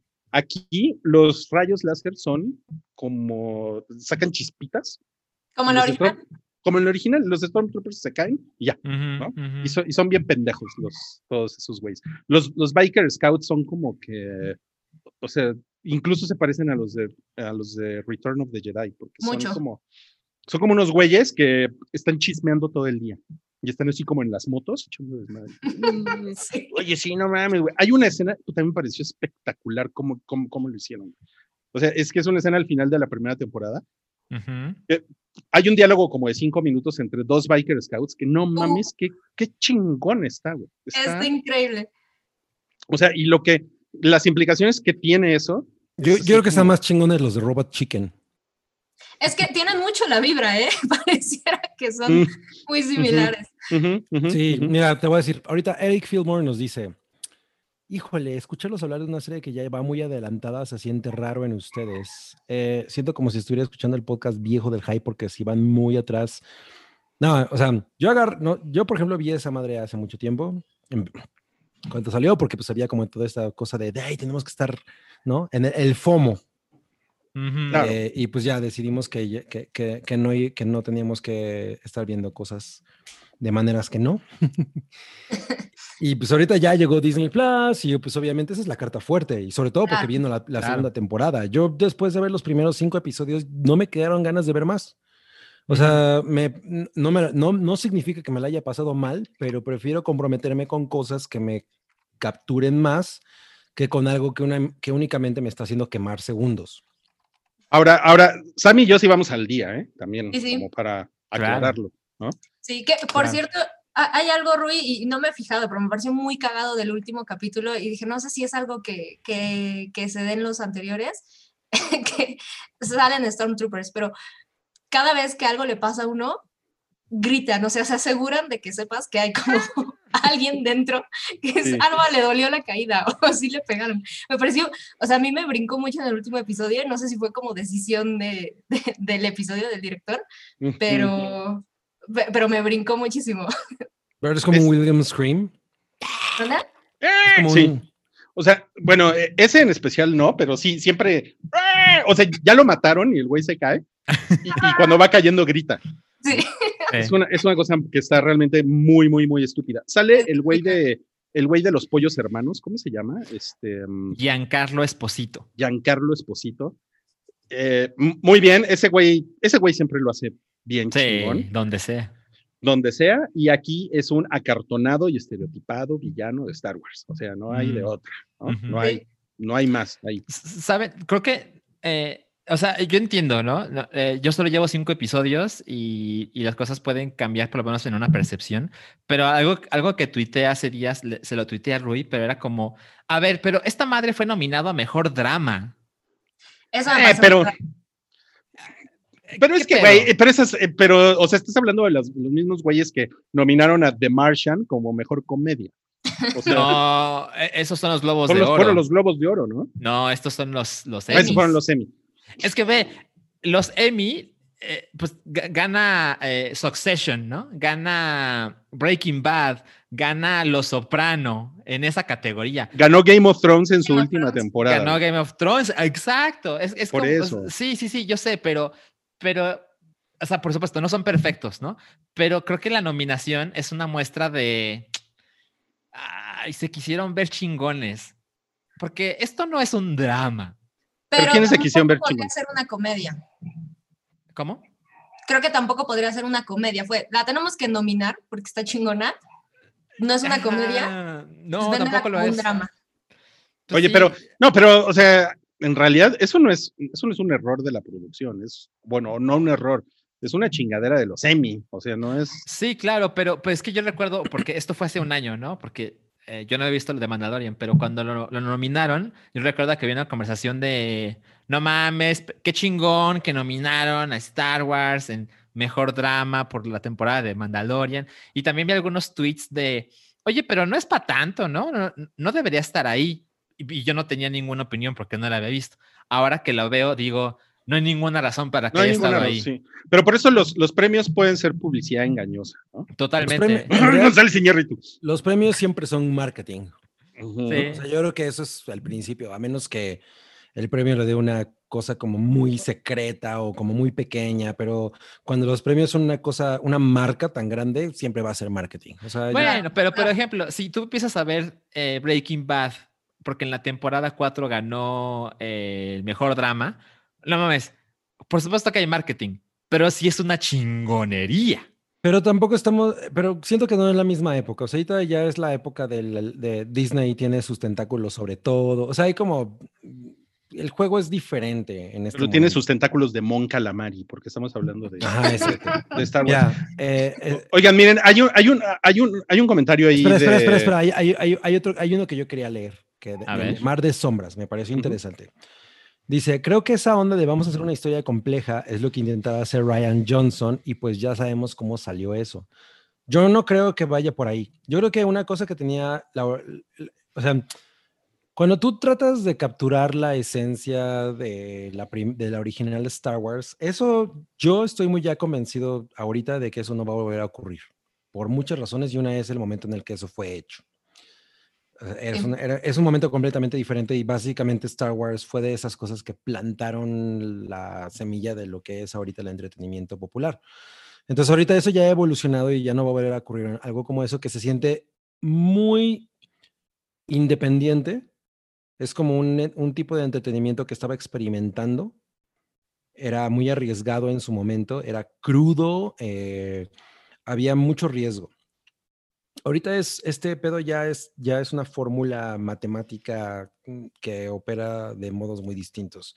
Entonces, no es Ujú. tanto que, que- que queramos, o por lo menos yo como audiencia y como fan de Star Wars o lo que sea, porque ya creo que ya no soy tan fan, de que yo estoy buscando que haya una historia compleja, pero me gustaría encontrar algo más que no tenga que ver únicamente con gags. O sea, que, no, No, pero. que yo no sienta que... Pero búscalo en otro lado, güey. Búscalo en sí, Fargo. pues o sea, pues o sea ¿por, qué, ¿por qué tendrías que Eh, ver Star Wars para totalmente, eso? pero, pero entonces no, no me parece justo que te vendan algo como de Mandalorian, que en realidad es tan Pero- formulaico. Pero ¿quién te lo si vendió? o sea, pero ¿quién te lo vendió todo- como, o sea, Güey, todo el mundo está. Tú, tú estás Pero, así como. no, pero todo el mundo está feliz. Pero, todo- pero, pero yo te he dado mis razones de, de por qué me está Yo te, gustando. y yo te he dado mis razones de por qué no me parece chido. No, no, no, no, no, pero tú estás diciendo que te engañaron. O sea, es que ¿quién te engañó? Este, Pues los todo el, todo- o sea, to- toda la conversación en torno a The Mandalorian es como, güey, denle las llaves de Star Wars a John Favreau, porque ese güey sí está descubriendo la verdad, no es cierto. Lo único que está haciendo es seguir una fórmula que obedece al gusto de un chingo de gente y yo ya no estoy comprometido con algo así. Yo ya no estoy comprometido con algo como los Gees. Está poca madre. a O sea, mundo. o sea, eso, eso me parece eso que no- que de eso no chingón. se trataba originalmente de Star Wars. Eso fue una casualidad, pero lo chingón de originalmente de Star Wars es que en realidad sí era un producto mucho más arriesgado. Y eso de, de Mandalorian- Bueno, sí, pero Pero sea, Bueno, al mismo tiempo ya se lo quitó. O sea, al, ya- al no ser Totalmente, original. totalmente, totalmente. Y por eso yo entré a The Mandalorian como diciendo, bueno, ok, bla, bla, bla, cuatro episodios y dije, no, güey, o sea, esto no a ver, güey, la audiencia. e- era, era muy arriesgado porque era 1977, porque ese, na- nadie creía en ese güey. O Por sea, Ah. supuesto, por o supuesto. sea, Pero- al, al grado que fue así de, güey, pues tú quédate con el dinero que haga esta madre porque ni nos interesa. Y el güey se acabó, o sea, George Lucas se, se acabó convirtiendo en un putrimillonario por eso, ¿no? Y, y después, yo creo que sí, Lucas y su gente de marketing, lo que ustedes quieran, los productores, convirtieron, o sea, llevaron Star Wars hacia un lugar, pero también la gente lo llevó ahí, o sea, porque los fans, porque los fans han influido muy cabrón en, en Star Wars. Sí. Y ahorita, pues por eso es, es como es. Ahora, yo sí creo que John Favreau es como el güey que más se acerca a ese, a esa, como ese feeling Espíritu. original. Ajá. Ajá. A lo mejor George Lucas, porque George Lucas se las daba de cineasta turco, güey, Totalmente. Sí. Y eso era lo chingón. O sea, ese güey sacó Star Wars de Pero eso toda es lo la- que de Pero él no lo pudo oscuras. No lo Pero el güey no lo pudo controlar, Yo, güey. yo- yo lo único que te voy a decir es lo siguiente. Yo lo- la última vez que hablamos de, de, de Mandalorian, yo, lo- yo los escuché a todos, porque yo ya la había visto y ya había dado mi opinión hace mucho. Y dije, güey, yo no tengo nada que decir en esta conversación porque pues ya, ya fui muy contundente.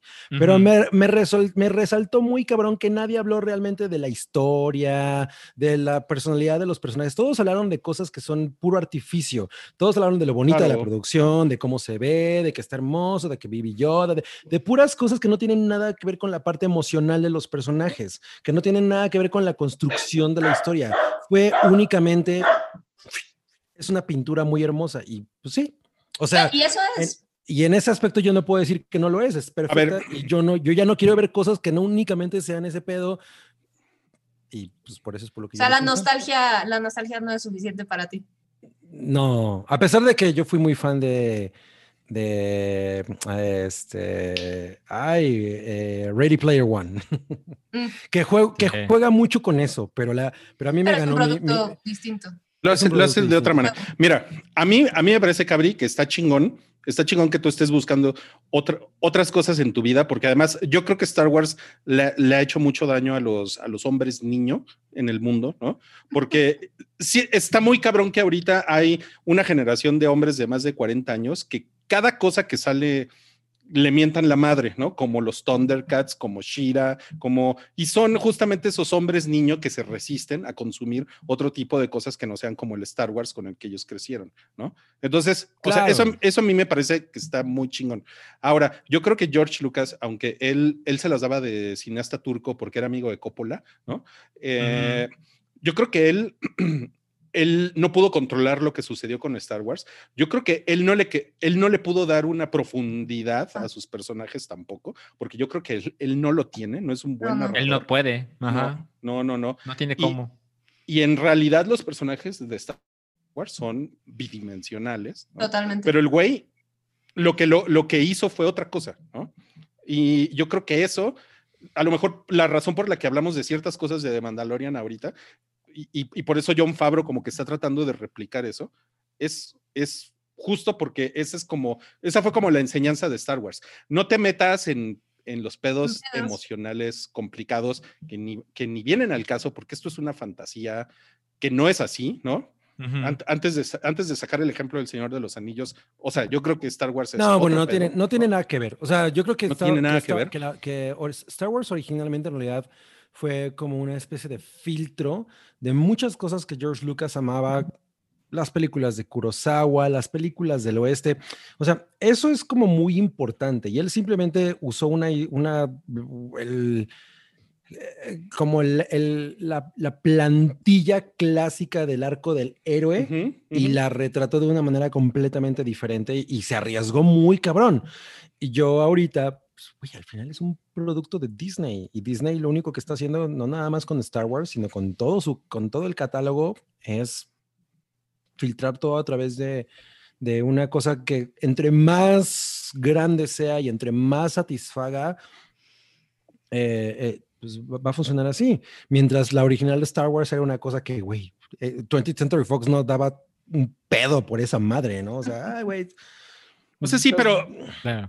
O sea, mira, sí estoy de acuerdo con la parte corporativa, pero tienes que darle crédito a que este cabrón, John Favreau y los güeyes que él está A invitando. mí- a mí- mira, a mí una, a mí, Como- no- como yo no Taika tengo nada contra John. Favreau. eh, Taika Waititi es un pinche genio. John Favreau, eh, yo creo que es un genio, Taika Waititi. O sea, a lo, a lo mejor es una persona que hace cosas que no son, o sea, que no dices, nah, but wait, but what we do in the shadows es una pinche maravilla. O sea, es. Su, su merch con Disney a lo mejor va más allá de que él, eh, de que únicamente él tenga el poder de decisión.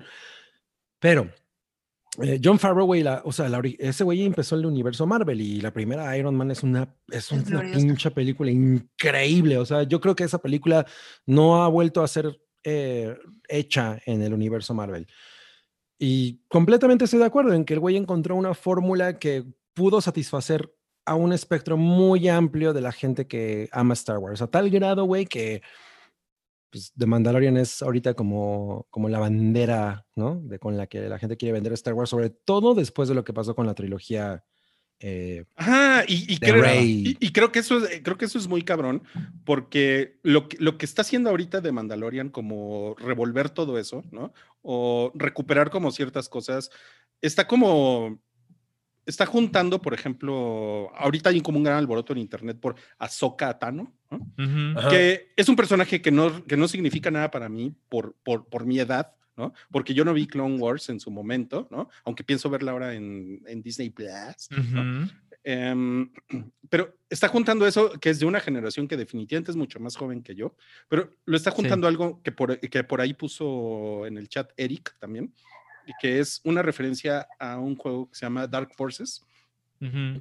y que son los, los Dark Troopers, que es una, es una cosa que, que salió en un videojuego del- de, los 90 que yo jugué ese videojuego, yo lo amé y, o sea, a mí me- fue una cosa que me mamó, aunque eran puros píxeles, ¿no? Horribles en ese Ajá. momento, ¿no? Y ese era el momento en el que, pues, como no había muchas cosas de Star Wars, de repente tú jugabas un juego así y decías, no mames, o sea, esto es como el pinche paraíso, ¿no? Y de repente que en The Mandalorian, en, en un mismo episodio, haya referencias a dos generaciones distintas de Star Wars, Claro. o sea, eso te habla de que estos cabrones le están pensando muy bien las cosas, no lo están haciendo a la Ryan Johnson, de no, a la verga, güey, voy a reescribir todas las reglas. Yo creo que eso, me- eso merece un chingo de atención y pues por eso un chingo de gente está ahorita contenta, está feliz con la serie. güey. Sí, sí, o sea, yo pensaría, The Mandalorian definitivamente no es un producto complejo, pero eso no quiere decir que no es un buen producto. Y creo que es un muy Sí, buen de acuerdo. producto. Las ambiciones que tiene, lo hace bien y un poquito más. Sí, o sea, yo lo que puedo decir que no- es que no soy yo la audiencia para ese producto, De acuerdo. O sea, yo, porque no voy a decir es una chingadera, qué mierda, para nada. O sea, hay calidad en el, en el, en la serie, definitivamente. Hay un interés por llevar el feeling de Star Wars hacia otro lado, definitivamente, y eso está bien ejecutado. Mira, aquí nos está poniendo alguien eh, ah, que, eh, que por qué dije que, que Taika Waititi es un genio. Yo no soy el más, quiero que quede claro esto, yo no soy el más fan de Taika Waititi, no es un güey que yo tenga ni de pedo en mis primeros 25 directores favoritos. Pero creo que una cosa que ese, tiene, ese güey tiene que ahorita es muy complicado hacer en un clima de cultura pop tan abrasivo como es el pedo eh, eh, monopólico de Disney, es muy complicado tú meter tu propio, tu Estilo. propio ADN ajá, a las cosas. Eso es una cosa que, que, que ahorita en un nivel de entretenimiento así gigantesco, güey, muy poca gente logra, y especialmente en una empresa como Disney. Yo no soy el más fan, pero respeto muy cabrón que ese güey pueda hacer eso y que una corporación tan, tan, ap- tan así como envolvente como Disney le pueda dar el chance y el güey siga teniendo trabajo en ese pedo. O sea, la neta es que eso es una cosa que yo admiro muchísimo. Ni de cerca estoy así de, güey, las 10, todas las películas de Taika Waititi las tengo en Blu-ray. No, es que no estoy diciendo eso, ¿no? O sea, y a mí sí me gustó Jojo Rabbit. La neta es que la disfruté muy cabrón. Por lo menos me pareció una cosa muy refrescante entre una oferta de Oscar que estaba 1917, que pues Súper era un formulaica. gag, o sea, ajá, exacto, ¿no? Por lo menos dije, ah, bueno, esto me pareció un esfuerzo diferente, ¿no? Claro. Y de nuevo, es simplemente por ahí. Pues a- ante mis ojos es el cabrón de Thor 3, así que Sí, y yo No, tampoco gracias. soy el más fan, ¿no? O sea, Peliculón. mm, para, para nada es una película que yo tendría en, en Blu-ray o, o- o- o he vuelto a ver fuera de la vez que la vi en el avión. Ya. Mira, Eh, para, para- La para que ya no estén hablando, para que ya no estén hablando de vatos, les puse a, les puse a Gina Carano. Ella, ella me gusta mucho en la serie. Le amo. Está muy cañona. Está poca madre y además está bien pinche sexy, así sí. como que tengo ganas de que me ponga unos putazos. así, bien cabrón. Pues dile, dile que tiene cara de lagartija. Pero ella no, ella no parece lagartija. Bueno, podría parecer gecko. No, ¿eh? No, parece más como Pumba, ¿no? Dragón de como. ¿What? Pumba live action, ¿no? Podría ser Pues, Pumba pues live yo sí action. me dejaba dar unas nalgadas por esa mujer. No mames, te mata, cabrón, te rompe la pierna. Probablemente. Bueno, le diría que con prudencia. Con O sea, prudencia. prudencia y ella que me dieran unas nalgadas. Esperamos que Prudencia esté como 10% de fuerte que ella. Oigan, y bueno, y pues Disney no, no, no está dejando pasar la, la oportunidad. Eh, lanzaron en México algo que se llama Mando Mondays, que ya lo comentaba Cabri, que básicamente es, durante las próximas seis semanas les vamos a sacar dinero, ¿no? Con, con merch, ¿no?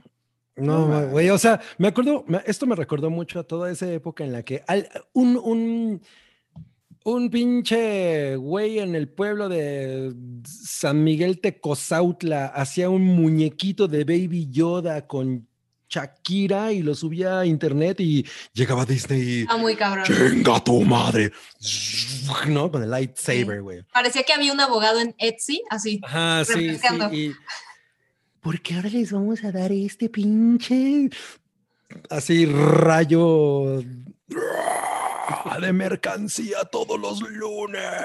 No mames. Híjole, sí lo, mira, mira, sí, sí lo estoy pensando, pero por ejemplo, cuando, cuando salió eh, en el 97, cuando estaban los, los muñecos mamados de, de- de Star Wars, eh, Ujú. porque por alguna razón sacaron una línea de que todos estaban mamados. ¿no? The- era The Force, era eh, eh, The Power of the Force. The Power of the línea. Force, exacto. Darth era- Vader estaba así, yo, no, güey, ese güey Güey. es largo, estilizado, elegante, O sea, es ve, un yo- Dan. Yo hoy, por ejemplo, yo era, yo era un güey de 24 años en ese momento Ajá. y, y yo y me, y me la pasaba en la comer comprándome muñecos. No mames.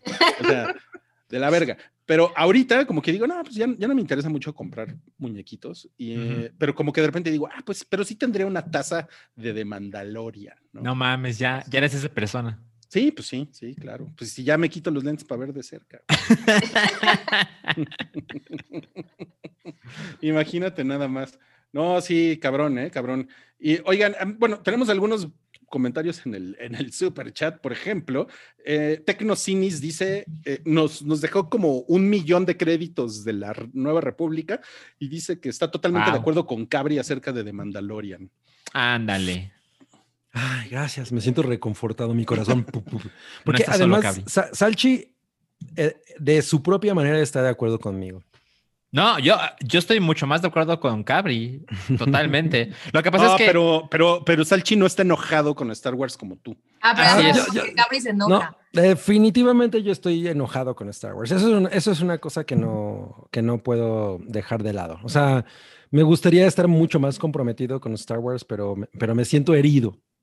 Sí, yo, yo, yo, por ejemplo, yo ya lo he mencionado en otras ocasiones. O sea, como yo empecé a ver realmente Star Wars, porque yo vi Star Wars cuando lo pasaban en Canal 5 en español, ¿no?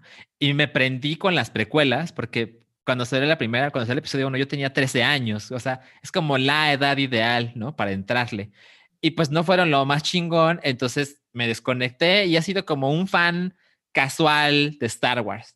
Eh, y ahora que veo cómo es de Mandalorian, cuando lo puedo ver con mis propios ojos y ya me libero del hype, es como, ah, no es la cosa que más me apasiona, pero está bien. La Sí. quiero terminar, quiero ver qué pasa el próximo episodio, pero es como una caricatura, es como... Totalmente. Ah, mira, Sí. 40 minutos divertiditos. es- es una muy sana manera de verlo. Es como una caricatura. Ajá, Sí, yo eso estaba es todo. esperando así como, no, güey, voy a... Y, y- y- y- y también tengo yo que entender que ya no es el- la franquicia que me va a dar eso. Claro, claro. A Ahora menos, también- a menos que la dirija... eh, eh, Aster. Exacto, Ari Aster. Ah, No lo, no lo van a dejar hacer nada. Pero, pero, por ejemplo, si te pones en los zapatos del, de un mocoso ahorita de 10 años, pues está poca madre. Está poca madre. O sea, Seguro. o sea yo, yo, por ejemplo, yo digo, no mames, porque el pinche Mandalorian vuela como Iron Man. Y, y eso, eso es increíble. Y, y yo como que Yo no he visto eso. dije, yo, no mames, pinche Ups. Boba Fett. Boba Fett siempre fue una mamada, fue un pendejo, nunca hizo nada. Ajá. Eh, No, no siempre fue una mamada. Hubo una cosa que pasó que lo dejó parado de mal parado, ¿no? O sea, porque Sí. o sea, pero nunca, nunca lo vemos realmente en una escena de acción, nunca. ¿no? Exacto, exacto. Nunca. Y sin Claro. embargo, es, es un- no deja de ser un personaje absolutamente legendario. Claro, yo, claro. O sea, yo, yo me acuerdo que yo pensaba, uy, ese es el güey al que pinche Han Solo mandó a Sarlacc por ciego, claro, güey, ¿no? O sea, claro. Y aquí, por ejemplo, eh, eh, este, este mandaloriano se mete a la panza de un dragón Krayt en, Ujú.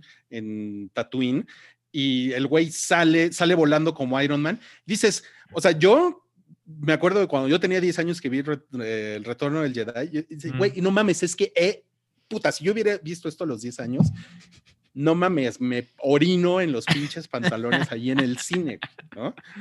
Y Es eso que está esa- ajá. chingón. Sí, hay, hay- hay una cosa que creo que puedo mencionar, es eh, entiendo que las cosas no sean como yo las deseo, ¿no? O sea, y, y- y procuro no, no em- sano. Ajá, procuro no emputarme cuando las cosas son así, pero viéndolo de una manera, pues también el, el- el negocio, es obvio que Star Wars cada vez es menos importante para gente joven. Entonces, tener esta plataforma y un formato que puede ser muy amigable con la gente joven, con los niños, pero que también Una hace buena costumbre de la gente joven. pero que también es, es- es- hace feliz a los fans como Rui, eh, que, que ha- toda su vida han amado Star Wars, pues es, es un gran mecanismo para, para mantener viva la franquicia. Pues, Sí, a mí, sí, totalmente. sí, ¿no? A mí me parece. Y además- Güey, lo han hecho de una manera muy cabrona. Creo que un, un super plus de, de la serie es, por ejemplo, ahora que, eh, que, que terminé el último episodio que salió, vi Mm. episodio 8. Ujú. Pero visualmente, la verdad es que se ve más bonito Mandalorian. O sea, e- es muy crafty, ¿sabes? Y, y creo Ujú, que eso mm. le llama, o sea, sí, a nosotros que puedes apreciarlo y decir, ah, qué chingón que es un efecto práctico. Creo Claro. que dentro de todo podría apostar a que niños, generaciones más chicas, Minions. sí lo sienten, los minions, sí lo sienten distinto. O sea, creo que sí es muy distinto cuando se siente tangible contra el mundo digital al que Eso, seguro están es- eso, acostumbrados. me- eso que acabas de decir me encanta porque creo que sa- sabemos que toda esta cosa de hacer los efectos prácticos ahorita es una cosa mucho más cara que de plano hacerlo digital, Sí. Pero, pero sí, sí, sí le da una dimensión y una profundidad a las cosas. Muy que- cabrón. Muy que- cañón. Sí, eso es maravilloso, maravilloso. Ese Sí. pinche, ese pinche Baby Yoda que es un muñequito. Ujú. Está muy cabrón. Está muy cabrón cómo se mueve. eh, y hay, un, hay una parte en la que lo van persiguiendo unas arañas, eh, que, que es una ilustración de Ralph McQuire que hizo para el Imperio Contraataca, que es una pinche Mm. araña que tiene así como los ojos así y como la boquita así. No, mames. esas ilustraciones son súper chingonas. El Darth súper- Vader, el Darth Vader de Ralph McQuire siempre fue una cosa que me Sí. hubiera encantado porque era más aerodinámico. Sí, era como más samurái, ¿no? Sí, exacto. Y, y- y eso, por ejemplo, no mames. O sea, estás, es una combinación que para mí es muy chingona porque es una cosa de mucha nostalgia de hace 40 años que están utilizando por primera vez live action en esta serie, pero además es el pinche muñeco, o sea, le están persiguiendo un muñequito caminando. Y se nota claramente que es un muñe, pinche muñequito, güey. Entonces, eso está poca madre. Sí. Sí, sí, la interacción sí. que tienen los personajes con él, que lo cargan y besa como piececito, es muy cagado. Sí, es muy cagado. Oigan, y también tenemos por acá otro, otro comentario en el, en el superchat de Alejandro Jara que dice Geek Fight. A ver, Gabriel. Ya, ya, ya estaba entrando esto en terrenos de Geek Fight. Sí. Pero hazlo, hazlo, hazlo.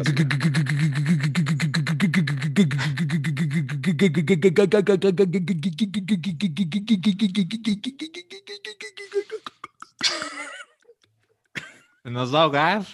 No mames, se le acabó. La gente nunca la había visto, ¿eh? Live No, act- sí, eh, nada más, nada más los que, los que están en Patreon. Oye, también te dijeron, Cabri, que te pareces a Bono. Ojalá. Oye, sí es cierto. Sí. Cool. Oigan, ¿no llevamos como una hora hablando de The Mandalorian? Sí, faltan de dos. Sí, y agarrándonos a, a madrazos. Bueno, ya pasamos a, a otra vergas. Dice Beto, pa- eh, paso a mandarle amor a Sam y estoy de acuerdo con ella. Solo es una gran película, aunque me la peluceen. Salchi, que No. mejore tu Mira. semana. No. Ay, muchas gracias, qué amable. Sí, este. Sergio manda un dinerito para un cameo del minidisc Ya. Ya lo hicimos. y para preguntar si harán el especial de. Ah, sí lo vamos a hacer. Sí, va. El especial de Lord of the Rings. No sé. Pues deberíamos. Hay que a deberíamos. Chicomiao porque recuerden que nos tatuamos nuestros nombres en Eso está increíble. negra Porque, por- porque recuerden que fue su cumpleaños. Entonces, Porque fue su cumpleaños. No mames. Todo tiene que ver con eso. todo. Mira, Cabri, ya te pusieron que eres el bono. Es- Mr. Ra. Mr. Ra dice saludos. Hola. Hola. Y Hola, luego, hola Mr. Ra, Mr. pero Ra no es dice- Munra. Bueno, este es, este es muy interesante porque este es, este es un super chat que nos dejó Josué Hernández. Muchísimas gracias por, por, por- por esto que nos estás poniendo aquí. Pero aparte lo está acompañando de un tweet. Entonces, pues voy a, Picar. voy a, pedirles que lo hagan más seguido porque la verdad es que los superchats mejoran mucho cuando lo acompañan de un tweet. Y dice aquí, viendo el episodio 356 del hype, les dejo esta imagen por amor que siempre nos brinda Macho Cabrío. Pero es que les pues dije que de, de ahí sal- de ahí salieron los lentes, o sea, salió del Studio 2054, que es el concierto que Dua Lipa tendrá este fin de semana. Y bueno, y para los que nos están escuchando en audio, pues Wow. es el, me- el meme de Drake haciendo fúchila y haciendo mmm. Y, eh, en fúchila está Elton John y en mmm está Cabri, ¿ok? Para, para los que nos están escuchando en audio, ya véanos. sí. Es más ¿qué están chingón. haciendo? La verdad Siempre es que más sí. chido. Sobre todo si se echa No, una sí es más caro. chevechita de seischelas.com. Entre más chevechitas, más se disfruta el podcast. Correcto. Yo, yo- yo ya- Been there, done that. Yo ya me acabé mi, mi, mi segunda cerveza. Dice Diego y Manuel Valenzuela Franco. Ay, qué buen nombre tienes. Wow. Dice Gina Carano tiene problemas con los fans por ser abiertamente transfoba. Yo no En- sabía eso. En lo personal, me gustaría la cambiaran, no perderíamos mucho actualmente. Ah, ok. Chale, órale. Qué cabrón. Es que Ándale. está cañón si empezamos a juzgar a todo mundo por sus cuestiones Ay, sí. Pues, pues, ¿Se- pues se- que salga en acuerdan Harry que Potter. tuvimos- Sí.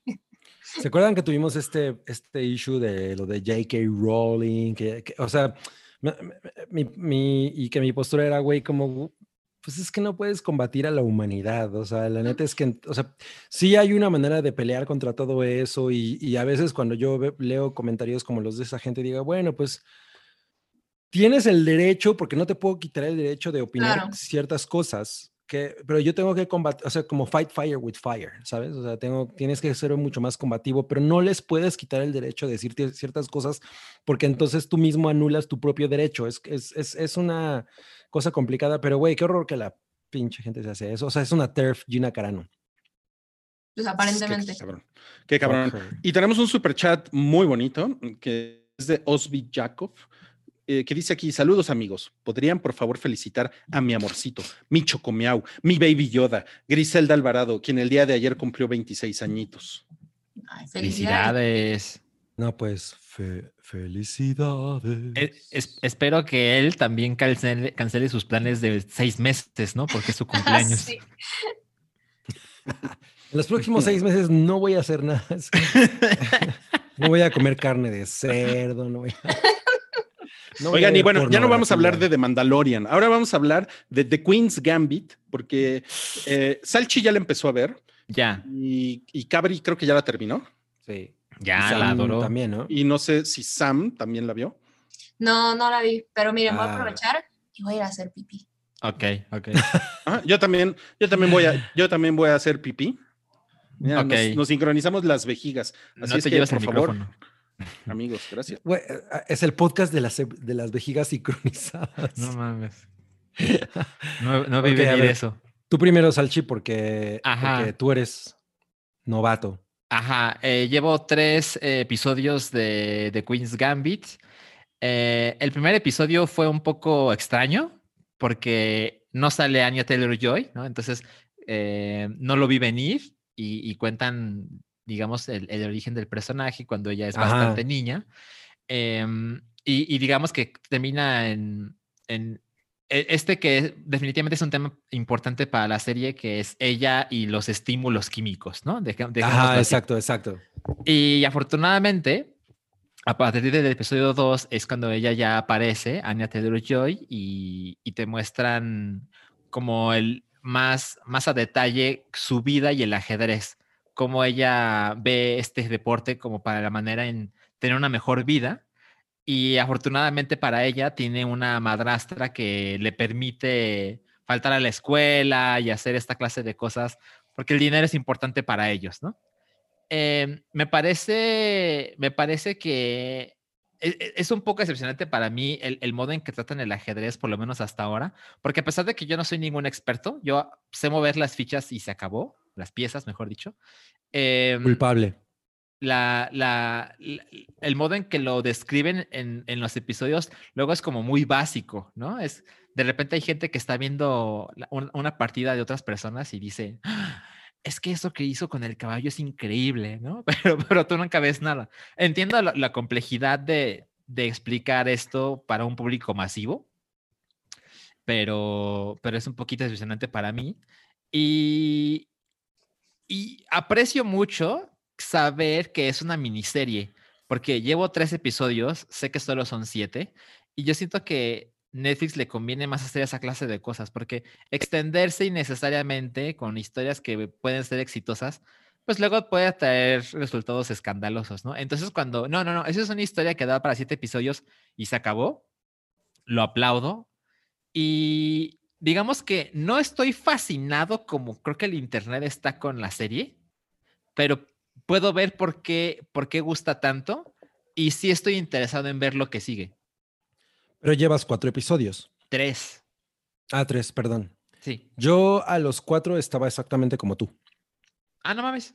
Ajá, eh, porque fue, fue, fueron justo los episodios que vi por, por en mi primer eh, maratón de, de Ujú, Queen's Gambit. ujú, ujú.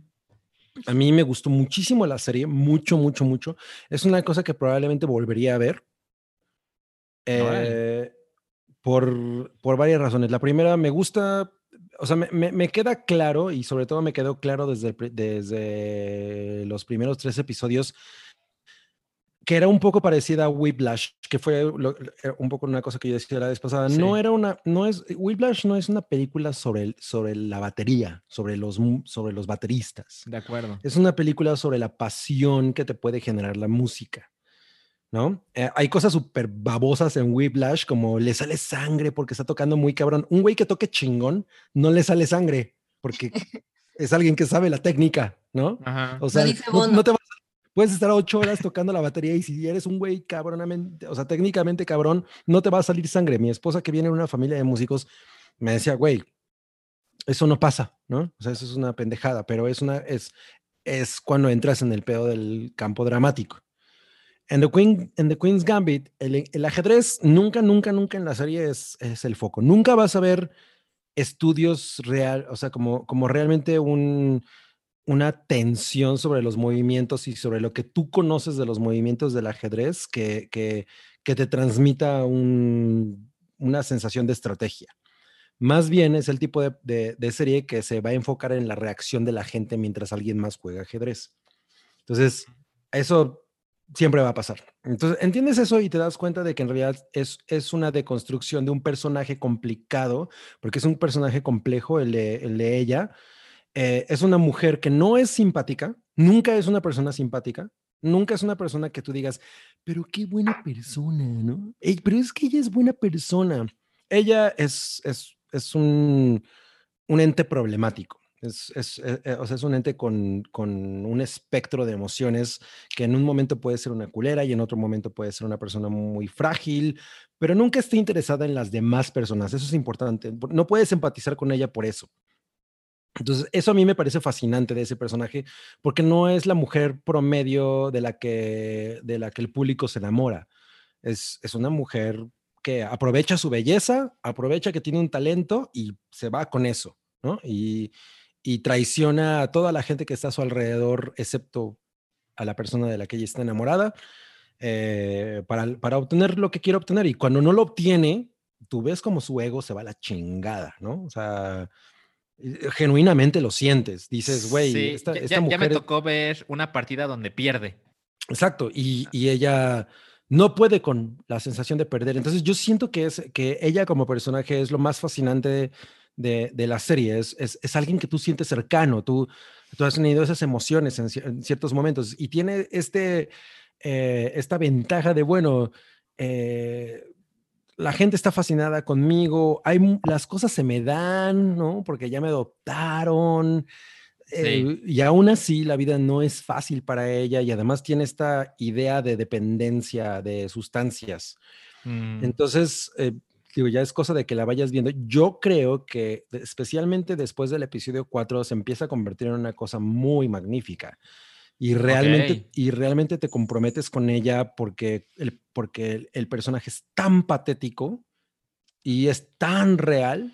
O sea, es, es una persona tan de carne y hueso que, que, que, que te fascina. O sea, e- ella es fascinante y quieres saber qué pasa. No va a haber nada más sobre el ajedrez en esa serie. Nada. No se trata del ajedrez. ¿No? Po- Ok. O sea, po- podría ser el turista mundial, ¿no? O sea, nada más que Ajá. la- el, ajedrez, el ajedrez estéticamente es mucho más interesante. O sea, yo siento que esa es como la decisión. Y es, es un deporte de genios, ¿no? Exacto, exacto. Entonces, pero, pero sí está bien chida. A mí la- el personaje me, eh, o sea, sus escenas de ajedrez son escenas de acción. ¿Quién podría Ajá. ponerse a pensar en que las escenas de ajedrez se pueden transformar en secuencias de acción? Entonces, ahí es donde creo que les- está el encanto de la serie. Es muy encantadora. Me gusta que es un personaje, que- un personaje que fuma, se droga, es mujer, tiene debilidades, tiene deseos y aún así es una pinche heroína. Eso es una cosa que me fascina. Qué cool. Sí, No, pues ya estoy mucho más ahí. Sí. Este fin de semana la veo. Bien, bien. ¿Tú la vas a ver, Rui? Sí tenía ganas, sí tenía Ajá. ganas de verla, eh, pero pues es que he estado viendo la matiné del sábado en la mañana, entonces... Ya. Y no da tiempo. Mm, Lo siento, pero sí, sí me, sí me gustaría verla. Bien. Es que además, otra ventaja, solo son siete episodios. Eso está Eso cool. está, eso está chingón. Eso siempre es bueno, ¿no? No, Milik, en estos tiempos en los que todos estamos... Mira, aquí Dante Luna me dice, estás equivocado, Cabri. Sí pasa que los músicos sangres. No, no, no, no estoy diciendo que no sangren. Pero si sangras es porque lo estás haciendo mal. Claro. Es porque tu técnica no está buena. No estoy diciendo que no sangren. O yo sea, o tú no estás Yo- diciendo yo tengo, que los yo tengo mi ampolla, yo tengo en mi turboampolla de que acaba de mi esposa de comprarse su guitarra. Pero si lo haces bien, no sangras. Entonces, alguien que es profesional, músico de conservatorio, no va a sangrar. Sí, claro. Ok. O sea- O sea, tiene arena en las venas, Ajá, exacto. por eso no sangra. Oigan, Sam vio chingaderitas en Disney Plus. Así se Y llama. nos, y nos quería contar. Chingaderitas con Sam. A ver. Sí. Sí, la verdad es que no he tenido mucho tiempo como para sentarme y ver todo lo que, lo que quisiera ver, tanto de Netflix, Amazon y demás. Pero bueno, pues para tratar de explorar un poquitín el, catálogo de Disney Plus, dije, vamos a ver qué son todas esas cosillas como de cortitos y demás, que son producciones originales, y, y ver qué tal está justo el nivel de, de producción. Vi eh, uno que se llama, eh, la verdad es que no le he podido mover el idioma, entonces discúlpenme porque todos los, los títulos que decía están en español, todos. Ok. Se llama, eh, hay uno que se llama Descubriendo el Mundo con Jeff Goldblum. Y Ajá. son episodios como de cómo se hace. Y bueno, pues es este güey siendo el, el anfitrión del programa, es el host. Hay un tema, o híjole, pero la verdad es que no me acuerdo si es un tema o son como dos cosillas por episodio. Son capitulitos de 30 minutos, 20. Y es cosas como los tenis, ¿no? O em, no, ni siquiera me puedo acordar cómo de los otros que hablan. La goma de mascar. La, claro, la de mascar. Y entonces, pues es, vamos a ver, eh, ubicas como ligeramente un poquito de eh, varios aspectos de esa cosa. Por ejemplo, el de los tenis es, pues, cuál es el appealing a la gente que colecciona tenis o de dónde viene. Ah, la mezclilla. Eh, se preocupa en tocar ligeros como eh, detallitos que no son de, como de conocimiento popular. Como, ah, pues de dónde viene, ¿no? El, el datito curioso para hacerlo ligeramente distinto. La verdad es que no es como que aporte muchísimo y es para ver a este güey. O sea, si disfrutas ver a Jeff Goldblum siendo él, pues te la pasas súper bien. Si es algo que no, aléjate por completo, porque siendo él, pues le quita protagonismo a todo lo demás y él es siendo incómodo e incomodando a la gente que entrevista. A mí me pareció muy cagado eso, pero no es como que tenga muchísimo valor de contenido el, el programa. Está, está chistoso.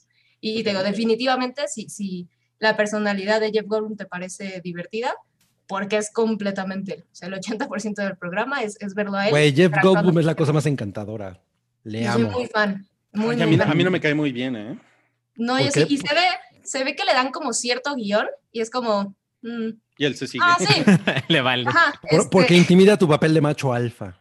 Como AMLO. claro, Pinche Ian Mal como que se quedó atrapado en Ian Malcolm, ¿no? Sí, sí, Sí, totalmente. como Ryan Reynolds se, se quedó en Deadpool. En Muerte al Sí. Sí, muy cañón. Oye, ¿y qué otra chingaderita viste? Eh, vi otro que se llama Disney Inside o Mm. Inside Disney, eh, que es como el, el detrás de ciertas cosas que tiene Disney. Eh, por ejemplo, hay una serie original que se llama Diario de una presidenta, seriecilla de Disney, se- serie teen de Disney. eh, y hay, en algún episodio tocan, por ejemplo, pues estas son las creadoras de la serie y cómo es más o menos un día en tal, tal, tal. Eh, otras es em, ah, bueno, pues esta fulanita hizo el tema de la película original de Disney, vamos a ver cómo es un día eh, ella grabando el tema, ¿no? Eh, ah, ya llegó Mm. Midna.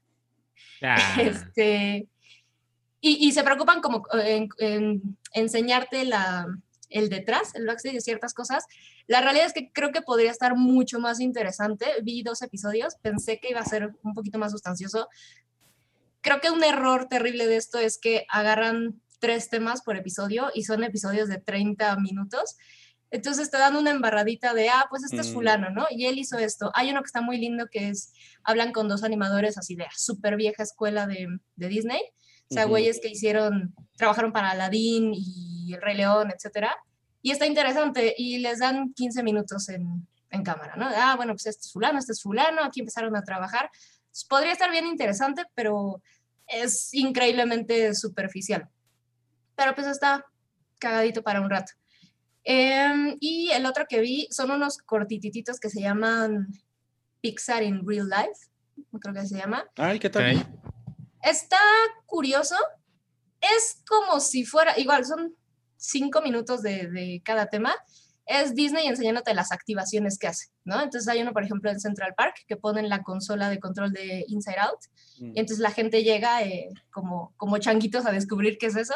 Ay, ¿qué es esto? Entonces empiezan a picar botoncitos Ay, está cagado. y, y la gente se da cuenta de que hay unos actores enfrente de la consola, entonces tú le apachurras el botoncito de enojado y los actores empiezan a actuar enojados, ¿no?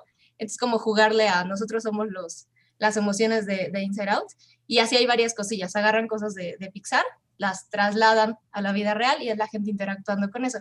Te digo, es, es Disney enseñándote unos minutitos de la activación que hizo en Nueva. York, etcétera, etcétera.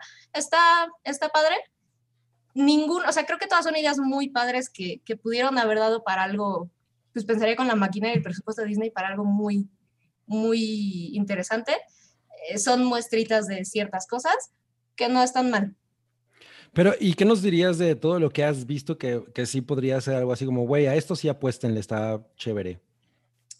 De las chingaderitas que he visto. Ajá, sí, porque yo, o sea, yo me metí a explorar el catálogo y sí, la verdad es que dije, no, no, no, no, no. no. Yo no me he topado con nada, de verdad nada, y a lo mejor peco, no, no le he revisado absolutamente todo, pero nada me ha llamado la atención, es decir, qué chingón está esta producción. Yo me esperaba, por ejemplo, de Disney Inside, la verdad es que yo, yo siempre he sido muy fan de verlos detrás de cámaras o el cómo funciona el parque, ¿no? Eso me parecía bien interesante. Pues qué padre ver un día en, el, en las entrañas de cómo funciona un parque de Disney y el Y no hecho de está- que no dediquen chingón. 10 minutos en el episodio está bien chafa. Oye, el, hay una cosa que se llama Disney Gallery que nos, nos han dicho que está chingona, que es el No detrás de cámaras de Mandalorian. Justo, justo lo quiero ver. Noodle creo que lo, lo recomendó la, la vez pasada. Ujú. Yo la quería esperar a, a ver todos los episodios de The Mandalorian y entrarle, pero parece que no pasa nada. Entonces, Para sí no spoilearte. Sí, que no creo que haya mucho, pero le, le tengo, le apuesto a ese. De los otros que he visto, nada espectacular. Ok. Pues miren, eso fue chingaderitas de Disney Plus con Sam. Y miren, yo me traje otra chevechita de nuestros amigos de seischelas.com. Esto se llama Siegel y es una cerveza austriaca tipo Swickel. No, porque de ahí salieron los, salió María Antonieta, puro pinche traidor sale de ahí, ah, ¿En serio? de Austria. Perdón a los austriacos que nos están viendo. No, María Antonieta. Esa, según yo, porque revisé el catálogo, Mm. tenía como premio del mejor sabor mames. 2018, algo así. Esta está mamalona, ¿eh? No es Ah, por ser gracias. malinchista, pero está mamalona. Mamalona. La voy a ver. Vamos a seguir avanzando con el hype, porque tenemos muchos temas, amigos, que no hemos Tenemos podido- todos. no hemos podido tocar. Por ejemplo, eh, se, se Sí. murió Diego Armando Maradona, el, el Peluche. Se murió ayer. Cabri estaba, estaba muy trastornado. ¿Cómo te sentiste, Cabri, cuando se murió Maradona? No me podría importar menos. No mames. Qué cabrón. ¿Saben? Este, a mí, o sea, Cabri, Cabri debe saber lo mucho que, que aprecio sus opiniones. Él, él siempre, por ejemplo, yo, te- yo te he escuchado hablar en repetidas ocasiones de, de tu defensa por el reggaetón, ¿no?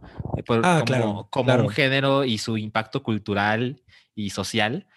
Y me cuesta mucho trabajo ver que no puedes ver lo mismo con, deja tú con el fútbol, con Maradona. O sea, si resumes la vida de Maradona, que pues es imposible, ¿no? Pero el día que se hizo leyenda fue que en cuatro minutos le metió dos goles a los ingleses. Y esos goles no solo era un gol que él, él mismo llamó como la mano de Dios, sino que el segundo, que es denominado el, el mejor gol de la historia, el gol del siglo, El gol del siglo. no solo es un gol poca madre, no es un güey que pasa de su cancha a la otra esquivando al portero y metiendo la pelota, sino que ese momento cultural era Argentina e Inglaterra se detestaban. Porque hubo una guerra que la platicamos en el episodio pasado de The Crown. Todo La tiene guerra que de las. Malvinas. La guerra de las Malvinas. Y, y sabemos cuál es el- el- el- la postura de los argentinos, que había un gobierno que dice, estamos muy mal, pero si nos peleamos con estos tipos, nuestra popularidad puede subir. Y curiosamente del lado de inglés era lo mismo. Margaret Thatcher estaba en problemas y decidió meterse en ese conflicto porque iba a subir su popularidad. Y lo que sucedió es que el, gobi- el gobierno, el, el- el- los militares de Inglaterra hicieron una matanza con los argentinos. Y, y muchísimos hombres jóvenes argentinos fueron a morir por culpa de unos gobiernos estúpidos. Y Mm. lo que sucedió es, si los ingleses pueden matarnos porque tienen más dinero y poder, bueno, por lo menos en, el, en la cancha no nos vas a vencer. Y lo que sucedió en ese gol y en ese partido en general es que, Midna, el, el cambio de. Midna, eh, en ese momento Ar- Maradona no era un güey, Maradona era un país. Era- claro. Y, y lo que hizo con los ingleses, que son los que inventaron el fútbol, fue humillarlos, eliminarlos del mundial. Y en ese momento Argentina estaba encaminado a ser campeón del mundo. Entonces, ese impacto cultural es mucho más grande que un tarado que patea un balón. Claro, claro. Pero, No, yo- pero, pero, pero creo que Cabri no te lo está comprando. No, No, yo, yo, yo, yo entiendo eh, la dimensión. No, no es porque no lo entiendas lo que le decía hace rato a Rui en el en Slack, que nos estábamos peleando, que me decía, ¿y a quién más conoces al piojo? Es- o sea, yo sé perfectamente quiénes son esas personas y me, y me gusta hacerme el interesante jugando a que no sé quiénes son. Ah, Pero mi gran problema con alguien como, como Maradona es que él únicamente vivía para sí mismo. ¿No? Y alguien que tiene ese poder, esa convocatoria, esas pasiones, o sea, güey, hay hombres llorando ahorita por la muerte de ese güey que se Sí. cagarían de risa viendo a otros hombres llorar por lo que fuera. Claro, Mm, claro, sí. claro. O sea, están llorando por la muerte de un Pendejo. pinche miserable, una persona miserable, no mames. y pues, que era un güey miserable, era un güey ególatra, nefasto, era una persona nefasta, ¿no? O sea, su, e- e- él es de estas personas que se compraron que se merecen el mundo. Y eso, yo no puedo admirar a alguien que piensa de esa manera, a, a menos que haya descubierto la cura del cáncer. ¿Se acuerdan? ¿Se acuerdan cuando un episodio del Hype tuvo 120 mil views porque hablamos mal de la Breaking Bad de Colombia? Bueno, pongan este, este episodio de Argentina a ver qué sucede. A ver cómo nos va. Sí, o sea, yo le puse a, a, a Rui hace rato, ese pinche choripanero coge cabras. Oh, oh. y nada, y eso fue Oh puro, my God. Pura, pura- mamada, pero um, es que a mí um, ese güey no me importa y, y la verdad es que es una persona que me parece un miserable y, no, y yo no lloraría la muerte de alguien que vivió todo el lujo y toda la, la el glamour de ser quien es y únicamente vivió para sí mismo teniendo un poder tan grande. Eso me parece Claro. absolutamente vacío. No hay nada en esa vida que yo quiera replicar en la mía. Entonces, Yo, no me interesa. ¿Tú, Sam? yo, yo estoy muy, muy de acuerdo con Cabri. O sea, igual lo que, lo que comenta Salchi. La verdad es que tengo, vaya, estaba, estaba, yo, estaba yo chica cuando pues, Maradona era Maradona, ¿no? Era la, la leyenda y nunca he sido realmente fan del, del fútbol, pero, pero son de esas cosas que a fuerzas permean en tu vida. O sea, lo, lo tienes ahí y mundiales y demás, ahí están, ¿no? Mm. Pero recuerdo que desde muy chica me parecía eh, que, que Maradona era, ese güey, ¿qué? O sea, lo veía en entrevistas y cosillas así, y desde muy chica me parecía terrible, ¿no? Y, y yo recuerdo que crecí con la idea de, ¿cómo es posible que estén alabando a este güey que ganó con trampa? O sea, yo, fue el pensamiento que yo toda la vida tuve, ¿no? Entonces, pues, están diciendo, ¿no? Es que la mano en el fútbol, pues, pues es trampa. Y, y para mí fue como, pues, me podrás decir mil cosas y, y lo que era. Y, y creo que volvemos al tema de eh, lo que es el contexto o el impacto cultural contra la persona, así como yo elijo el... Pues la, la obra está chida y, y- y el impacto y lo que sea está, está cool, el legado que puede dejar una persona que puede ser una mierda y hay que separarlos. Creo que aquí aplica exactamente igual, pero a la inversa. Es, puede estar muy padre todo lo que sucedió, pero eso no tiene por qué llevarte a idolatrar a alguien que la realidad es que, te digo, yo lo recuerdo de niña, era como, ¿cómo es que este güey es un ejemplo? ¿No? Sobre todo alguien como un deportista y como un futbolista en Latinoamérica, que son héroes, o sea, son héroes de carne y hueso pa- para muchísimos niños.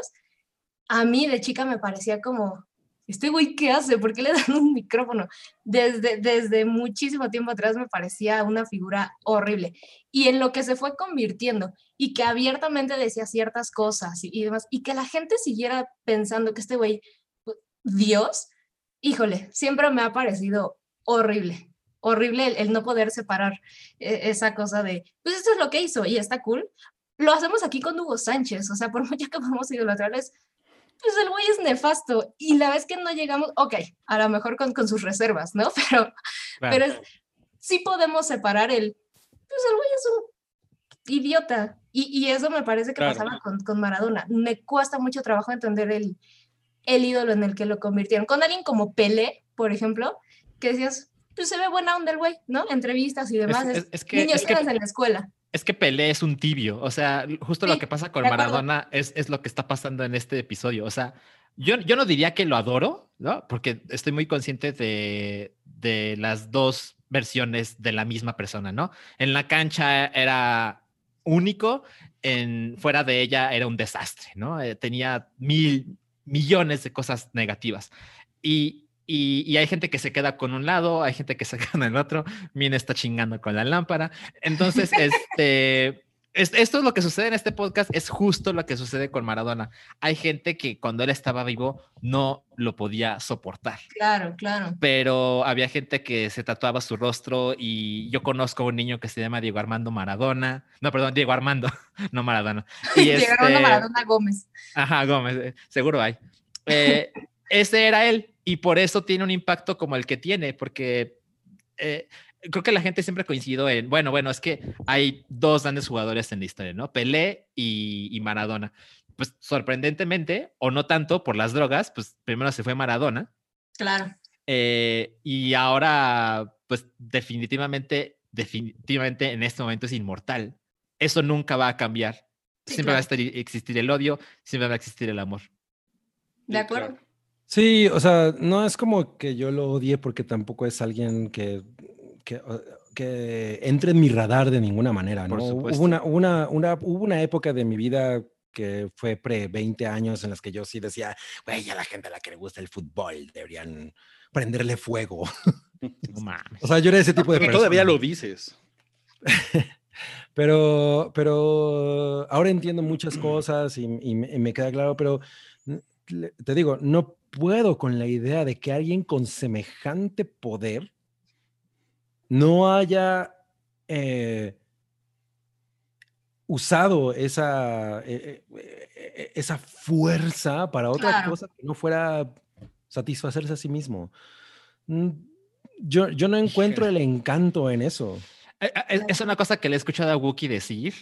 Por ejemplo, él, él- eh, no, es que no quiero dar por Wookie, pues, pero es que siento que es medio obligatorio en este momento.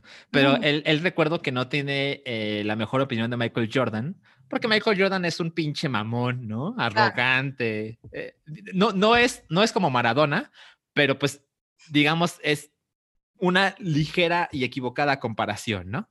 Y, y lo que veía eh, Wookie en, en Kobe, por ejemplo, en LeBron, es que son artistas, artistas, bueno, pues, también, pero son deportistas, ajá, que, que trabajaban mucho por los demás, ¿no? Y, y veo el punto, por supuesto, veo que es una cosa que te puede hacerte decidir por uno o por otro, pero pues la verdad es que son deportistas. O sea, no, no es una parte de, no, no los, no los, ¿cómo decirlo? La No, yo razón en- por- en- entiendo a qué te refieres. O sea, no, no significa que ellos tengan que hacer algo más, ¿no? O sea, Exacto. Claro. yo con eso estoy muy de acuerdo. Me gusta Está poca madre si lo hacen. Ajá, exacto. Estoy de acuerdo con esta postura de que por, por, ¿por qué le preguntas a un artista qué opina de la- Claro, del, ham- del hambre en Somalia, ¿no? Pues un pinche artista, no. Esa no es su responsabilidad. Eh, eh, Estoy, estoy muy conectado con eso. Simplemente pienso que él era una persona que ejercía el odio, ¿no? Eh, por ejemplo, ahorita, eh, o sea, su, su- su proyección en comentarios, su persona, su manera de vida, era puro, puro, "Güey, yo estoy por encima del mundo, ¿no? O sea, y yo, eh, chingón. Ya se murió, ¿por qué? ¿Por qué voy a sentir lástima? Por- porque ese güey, se murió ese cabrón que probablemente se la pasó mucho más chingón que cualquier persona, ¿no? O sea, no, no tuvo ningún... Bueno, también tuvo sus momentos difíciles. él- Sí, era por supuesto, pobre. pero güey, al final, ¿cuántas, o sea, cuántos otros ejemplos hay de gente que es millonaria? Ya sabes, pero mira, me ponen nos ponen nombre. Así son todos los reggaetoneros, cabrí. Y, y es un comentario que ahorita está saliendo mucho. Ok. Es que yo no estoy diciendo que, que el reggaetón venga a salvar a la humanidad. Lo- o sea, mi, mi cosa con el reggaetón es, güey, es una pinche, es música de fiesta, ¿no? No le quieran ver al- a ese pedo otra cosa. O sea, Claro, claro. Ajá, el reggaetón es música para y ya fin, ¿no? Y, y ahorita está transformando la cultura y, y- y- Bad Bunny es como, que Bad Bunny no es reggaetón, pero es como este pedo de, ese güey está viendo, hablando de cosas que nadie habla, ya está, ya sabes. Yo perfecto lo entiendo, cuando se muera Bad Bunny tampoco voy a llorar. O sea, Sí, no, no, no voy a decir, no, que pop, pobre güey, se la pasó mal, sufrió. No, o sea, ese güey no es Kurt Cobain, Claro. no, no era un alma torturada y lo mismo con Maradona, o sea, pues el güey vivió exactamente lo que tenía que vivir, creo que se la pasó súper chingón. Yo no tengo una lágrima para ese cabrón. No, y yo estoy de acuerdo, o sea, justo, y qué bueno que lo comentaste así, Salchi, porque esto, estoy de acuerdo. La verdad es que yo no me atrevería a decir, ah, es que este güey pues, no hizo nada con lo que tenía. La verdad es que tiene ser, creo que cualquiera de nosotros podría tener cero responsabilidad en el llegar a ese punto y decir, yo no voy a hacer ningún bien por la humanidad, es pues cada quien. Yo lo que nunca he concebido es lo que decía Cabri, o sea, que haya gente hoy llorando, o sea, literal llorando.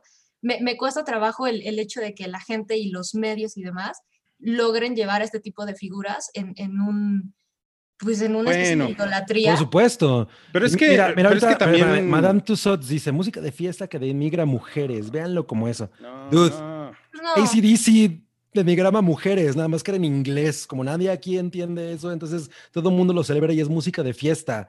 O sea, ese pedo sexual o sea- de nen- siempre ha existido, no es una cosa nueva. y no es Bad propio de ningún género. Exacto.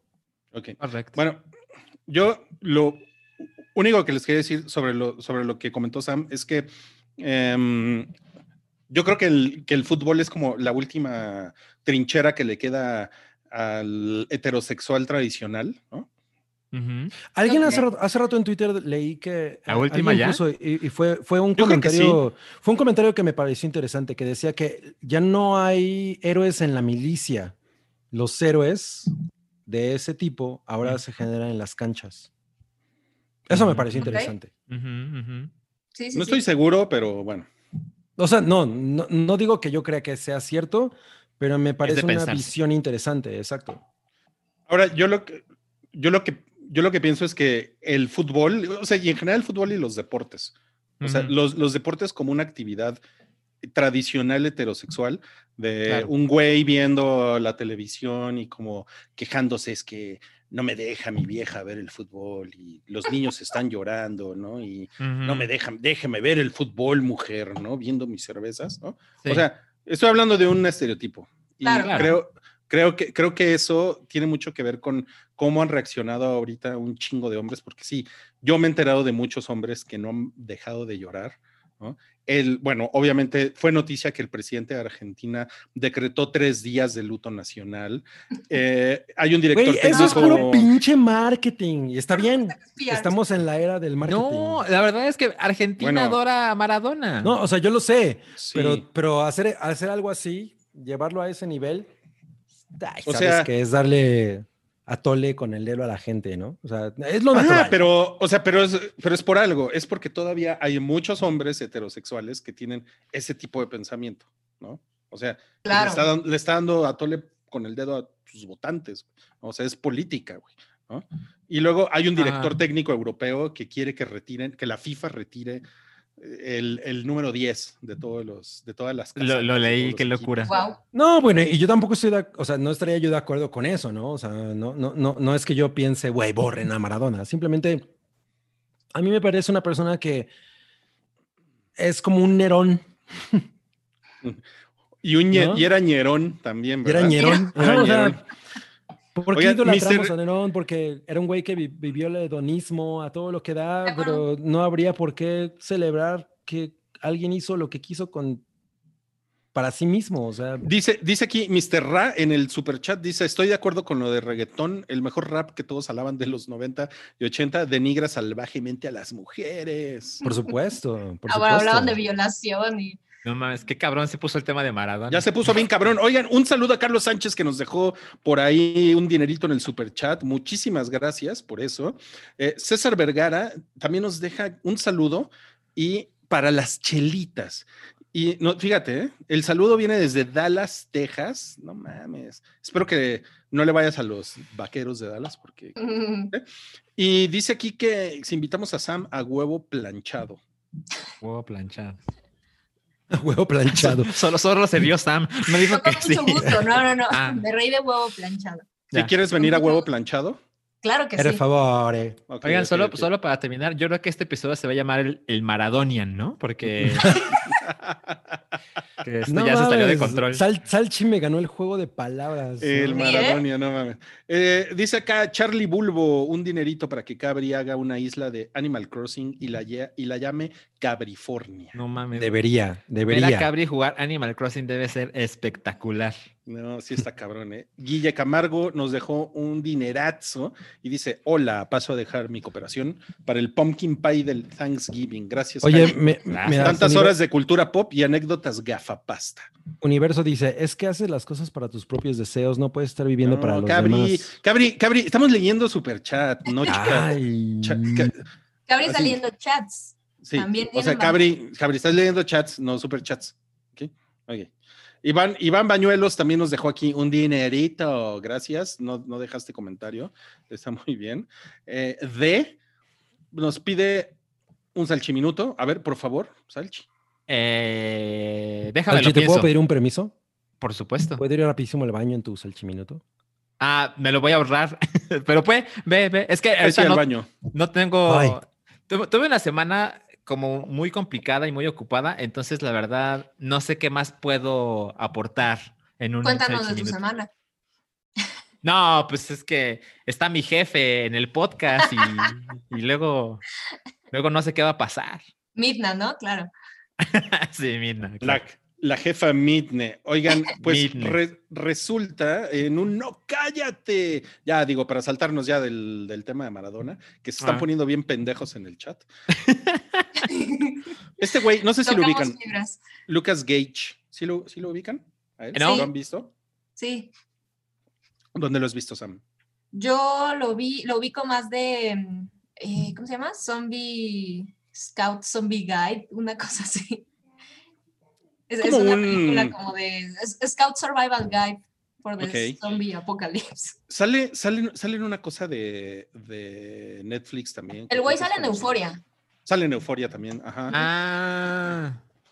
y ¿En bueno, Euforia quién es? No sé, yo no vi Euforia. Ah, ya, eh, ok, ok. Sale, eh, sale, sale de Zendaya en Euforia. Es, el doble de. Zendaya. Bueno, él en este, en este video que estamos viendo ahorita, eh, que subió a, a- a Twitter, eh, resulta que está en un casting y el director eh, que le está haciendo el casting no se da cuenta que tiene el micrófono abierto y, y se empieza, el director se empieza a burlar de su departamento. Uy, qué chingón estuvo eso, güey. Se No empieza a burlar de la ese- televisión. Ese güey capturó un momento mágico. Muy cabrón. Y Se- dice, se- ¿cómo, se cómo esta gente puede vivir en esos departamentos tan pequeños? Y en esa mierda de lugar. O sea, Muy- ¿por, por, por qué haces ese tipo de comentarios, no? ¿Eso qué, güey? Estás... Porque fucking rich. Ajá, o sea, estás, estás en un Pues pinche casting, güey. Lo que estás buscando es tener una persona con talento. eh, O sea, ya sabes, como, como, como celebrar el pinche talento. Y lo primero que haces es, ay, ahí está atrás su pinche tele. Güey, ¿qué tal que ese cabrón estaba en un pinche hotel y Mm. se acababa de fornicar a 300 personas, ¿no? Y... Entonces, Mira, ¿cuál es tu mira, mira, mira. A mí Wow. me parece, a mí me parece más escandaloso, más que el comentario, me parece escandaloso que con todos estos meses que van de pandemia, todavía no sepan, claro. todavía no Estamos sepan encerrados. mutearse, ¿no? O, o como hay gente, hay gente que no apaga el micrófono y estás oyendo eh, todas las pinches mamadas que están pasando a su alrededor, ¿no? En una pinche junta de trabajo. Y este güey, eh, Lucas Gage, le, le dijo, oye, pues sí, pues perdón, aquí vivo, eh, pero si quieres que viva mejor, dame el trabajo.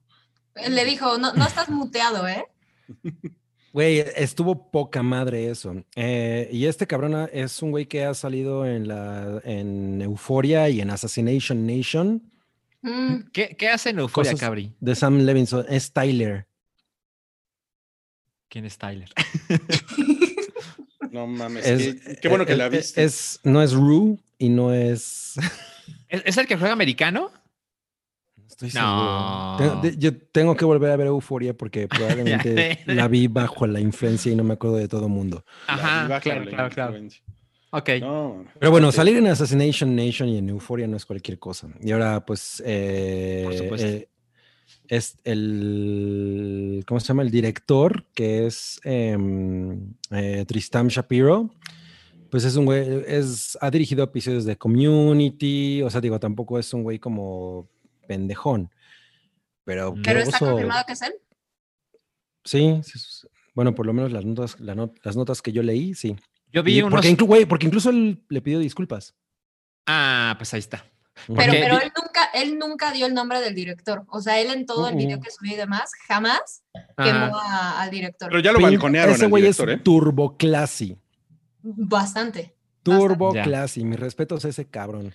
Pero ¿saben Yo- qué? Al, al- al director ya lo balconearon y, y el güey no se, realmente no se disculpó, ¿eh? Por lo que dijo.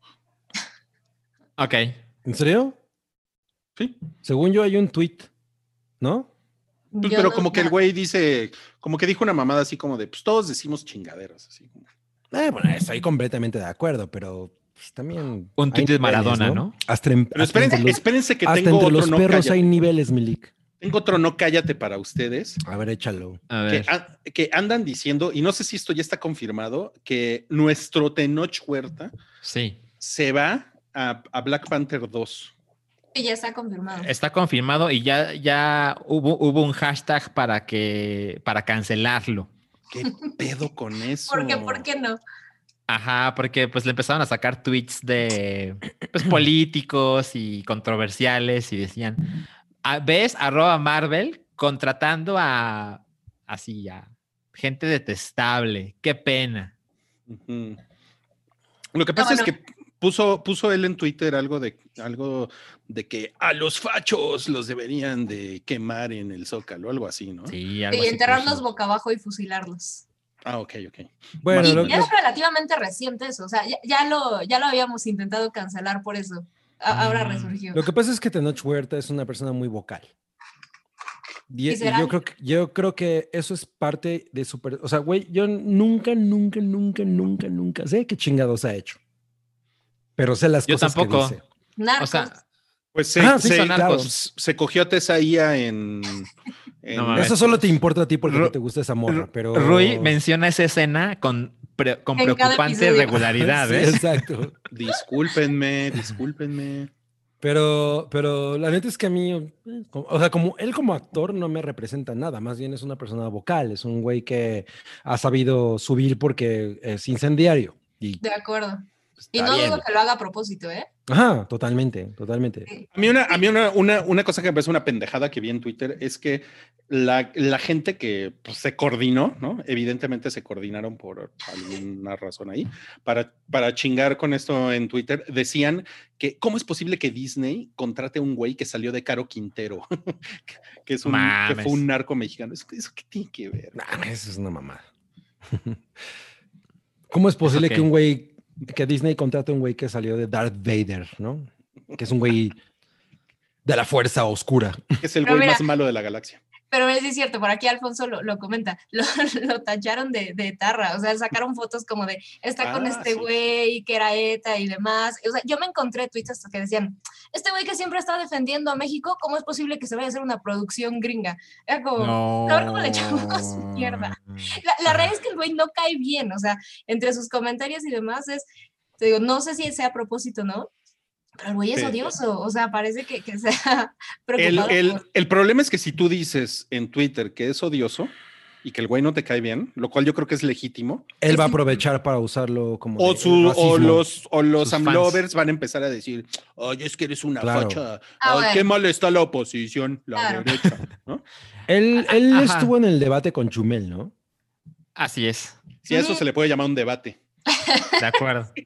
Claro. Pues, pues, no, yo creo que no- yo creo que no estuvo mal esa conversación, pero Yo- Yo creo que el problema en general con él, con Tenoch, es que es más famoso por lo que dice que por lo que hace. ¿no? total, y así por es, temas políticos. así es, así es. Y, y el, y, el, y el hermano bueno de Tenoch se llama Tesich. Se llama se llama Tech Day, Tech Día. Te he dicho. Ay, güey. No Techdi, mames. Techdi. Ok, Guau. ok. Bueno. Uy, no. Y otro no, cállate. Que me ¿Ahora qué? cancelan a CIA. Que me cancelan a CIA. Uh, Ah. Andarse metiendo donde no le importa. Pero ella sí se puso a pelear. Ella sí se puso bien pendeja en Twitter. Y te- tenemos aquí un tweet, un tweet muy bonito. ¿Por qué no hacemos un mashup de Tessa Cia? Sería increíble. Sí, ¿no? Y, que- y que sea de espías, ¿no? Tessa CIA. eh, nomás. Fuck it y fuck. Me gustó eso. A ver, pero, pero ¿cuál es el, el contexto? El contexto. Bueno, ella tiene una, una, peli- una película que, en la que ella es directora, que es la historia de una mujer con autismo. La película se llama Music y pues ella casteó cosa.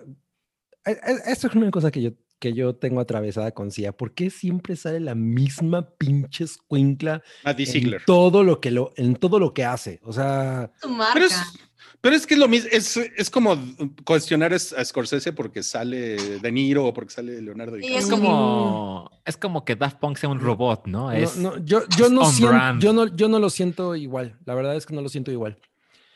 Eh, pero bueno, bu- lo puedo entender. Puedo entender que Es son amigas. es su Sí. exacto. eh, eh, eso lo puedo entender. Ujú. Pero entonces, eh, ella hace esta serie sobre, sobre autismo y el personaje principal pues es un personaje autista y, y es esta morra que pues al final es una persona exitosa. O sea, esta niña es, eh, eh, eh, tiene, tiene mucho talento y es, tiene uso de sus facultades. ¿no? Entonces, obviamente va a existir un, un backlash, o sea, va, va Claro. haber, va a haber, o sea, eso va a prender fuegos, porque va a haber gente que va a decir, güey, ¿por qué no pusiste una actriz que realmente fuera autista? Y la defensa decía, que me parece un poco cuestionable, es, eh, es que es muy cruel poner a alguien en un personaje de ese tipo en, en el nivel de autismo que, que tiene el personaje, porque si yo agarro a una persona que realmente tenga ese problema, va a Ajá. sufrir mucho en la producción. Y sabes que Lo entiendo, porque, lo entiendo porque lo entiendo porque una producción cinematográfica sí, no es, mames, un es un pedo. pedo. Sí, O sea, no es nada más ponerte en la cámara y no, güey, No, es una claro, claro. madriza. Sí, no es nomás, Ajá. a ver, ven, ven, eh, niño autista y sé tú mismo. Exacto. Claro. Es- no, no, es Claro. una madriza, ¿no? Entonces, eh, eh, sí, sí creo que ella, pas- o sea, lo intentó, lo intentó porque sabe perfectamente que puede haber un pedo y, y al final decidió no hacerlo. Sí. El, el problema es que creo que no lo comunicó bien. O sea, si, si ella sabiendo que aquí va a haber, va a haber un, un- un problema para negativo, va a haber conversación Claro. negativa, debe haber maneras de comunicarlo. Ella debió haber dicho, güey, intenté hacer un- video con toda la gente con la que intentó hacer la película, yo qué sé, güey, pero algo previo en el que ella deje Mm. muy, muy contundente que lo intentó y, y que no, no, no, no puedo hacer que alguien con estas características pase por una producción cinematográfica. Eso, Es un, Ahora, es un.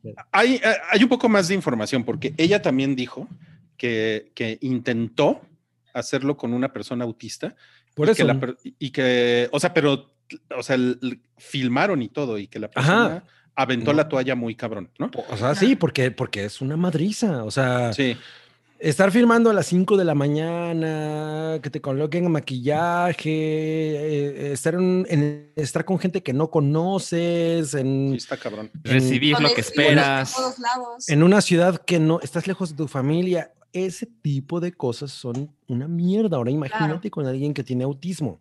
Y ahora, y hay algo más, que ella, ella dice que la, que la película no es solo sobre el, el autismo, sino, o sea, o sea, no es, el foco no es solamente la persona autista, Ajá. que es en lo que todo el mundo se ha ido, sino, la, sino los cuidadores de las personas autistas. Mm, Y, y, eh, y entonces como que todo ya se fue al escándalo y entonces ella también quería como dedicarle la película a estas personas que pues también está cabrón esa profesión, ¿no? Sí, claro. sí. y, y que, y pues no, o sea, ya le desviaron toda la atención a, a, pues, a su película, ¿no? Claro, yo creo que, yo, o sea, yo creo que el, el problema aquí es, a ti te interesa hablar de cierto tema, que es un tema que no vives, que no es tu día a día, te preocupa, a lo mejor tienes amigos que, que tienen, que, que están en, en- Alguien en- cercano. Ajá, exacto, y, y haces una producción, que siempre una producción tiene como mil capas, ¿no? O sea, Y tienes que pasar por un chingo de cosas. Y acaba siendo algo que no va a complacer a, la- a la- a la- a los activistas de este desmadre porque, porque no puede ser exactamente lo que ellos quieren, ¿no? Claro. O sea, yo, yo creo que si ellos quieren hacer una película sobre eso, la- que la hagan ellos, ¿no? Y a lo mejor CIA puede decir, bueno, pues yo la voy a producir, hagan ustedes la película, yo la produzco. Fin, ya, esa, es- esa sería la solución. Sí, pero eso también va mermando, o sea, pues hay un documental, ¿no? O sea, haz un documental si quieres que sea completamente. Exacto. el hecho de mermar la creatividad de alguien solo porque tú, que Porque tú perteneces a un grupo, te sientas Yo- con el derecho de callarlo, yo, es yo, cañón. Yo sí creo que, que- que aquí hay un- una cosa de eh, ambas partes tienen algo, deberían ceder en ciertas cosas. De O sea, acuerdo. mm, ella debió haber sido más inteligente y poner un, un video de, güey, estoy trabajando con esta gente, pero no puedo someterlos a una producción cinematográfica porque los voy a quebrar. Sí, claro. Es, es inhumano. Sí, a, Pero- mí, a mí sí me parece una locura es- esta idea que, pues, ya saben, se ha ido mutando, ¿no? Que de repente es, no, es que queremos que solo una persona que tiene cierta condición Ujú. interprete esos personajes en, en películas. Y, y es luego cuando, ay, cuando, cuando empiezo a entender, ay, a lo mejor la izquierda sí está enloqueciendo, ¿no? O sea, esta idea de, no, no, no, o sea, sí, son actores, ¿no? Su, su papel es interpretar a otros, pero pues no es lo mismo cuando, cuando, o sea, hay diferencias entre, no mames, es que ahora Scarlett Johansson va a interpretar a un hombre, ¿no? A, a- a un hombre Claro. trans o, o es que ¿por qué no le dan más papeles a, a, sí, a, a- a- a razas poco representadas, ¿no? Porque sale así el güey gringo que sale de japonés, ¿no? O de chino o de mexicano. No es lo mismo aquí. no- Me parece que para nada es lo mismo. De O sea, de acuerdo. yo, yo nunca he hecho una película. eh, he estado en, en otra clase de menores producciones. Salchi de movie. Salchi no, bueno, imagínate. Y este, y solo puedo imaginar el estrés y las horas y el esfuerzo para, para tener a alguien representando ese papel y, y como una dirección artística de que quieres que las cosas queden de cierto modo. ay, pues contratas a un actor, ¿no? Para- Claro. Para, para conseguir eso. Entonces, pues siento que la gente luego no Sí. tiene el mejor criterio. Mira, yo es- estamos en un momento en el que lo que en la en el que la comunicación, en el que lo que tú pongas eh, antes de que la película llega a la- las salas o, la- lo que sea, es mucho más importante que lo que realmente es el producto final.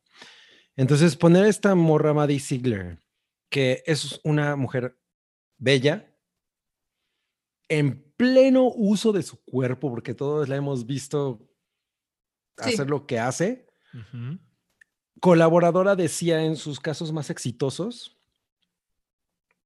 es el peor movimiento. Es mal movimiento. O sea, en todo caso, si no, si no, no había alguien eh, autista que pudiera salir adelante, pones a otra persona, pero es, esto se siente muy facilón. Y a mí, me, a mí- y yo admiro mucho a Sia, me parece una mujer Yo que creo que no entiende- podríamos juzgar. O sea, yo, yo también, yo también lo, yo, yo también lo creo, pero no me gusta la decisión de poner a esta niña porque e- e- es alguien muy privilegiado y es alguien con quien Sia se siente muy cómoda. Y de lo que se trata es exactamente de transmitir, güey, no, yo me comprometí en esta producción, entonces, ok, no voy a hacer pasar por este sufrimiento a una persona que tiene autismo, pero voy a escoger a alguien pues, que resulte eh, un riesgo, ¿sabes? De alguna manera. Pero es que parece como que- pero es que esa parece- es decisión de Pero parece como que esa no es- esa es por que- vencida. Pero es que esa no es Pero, decisión pero eso es lo que o sea. transmites. O sea, tú Pero- imagínate que eres un activista de esta causa. Pero, pero, ¿por qué ella tiene que rendirle cuentas a un activista, güey? De acuerdo. O sea, no mames. pues, entonces, o no te metas, entonces no te metas en ese pedo y haz una película sobre Pero- Godzilla, güey. o Pero, sea, pero cuando, No, cuando Tim no. Burton y Johnny No, Depp de hacían cosas juntos, no es que fuera más safe porque lo hacían juntos. O sea, hay otras maneras de que el proyecto sea arriesgado. Exacto. No, Y- yo, y creo, yo, es yo creo que es, una, es un error de comunicación. De PR.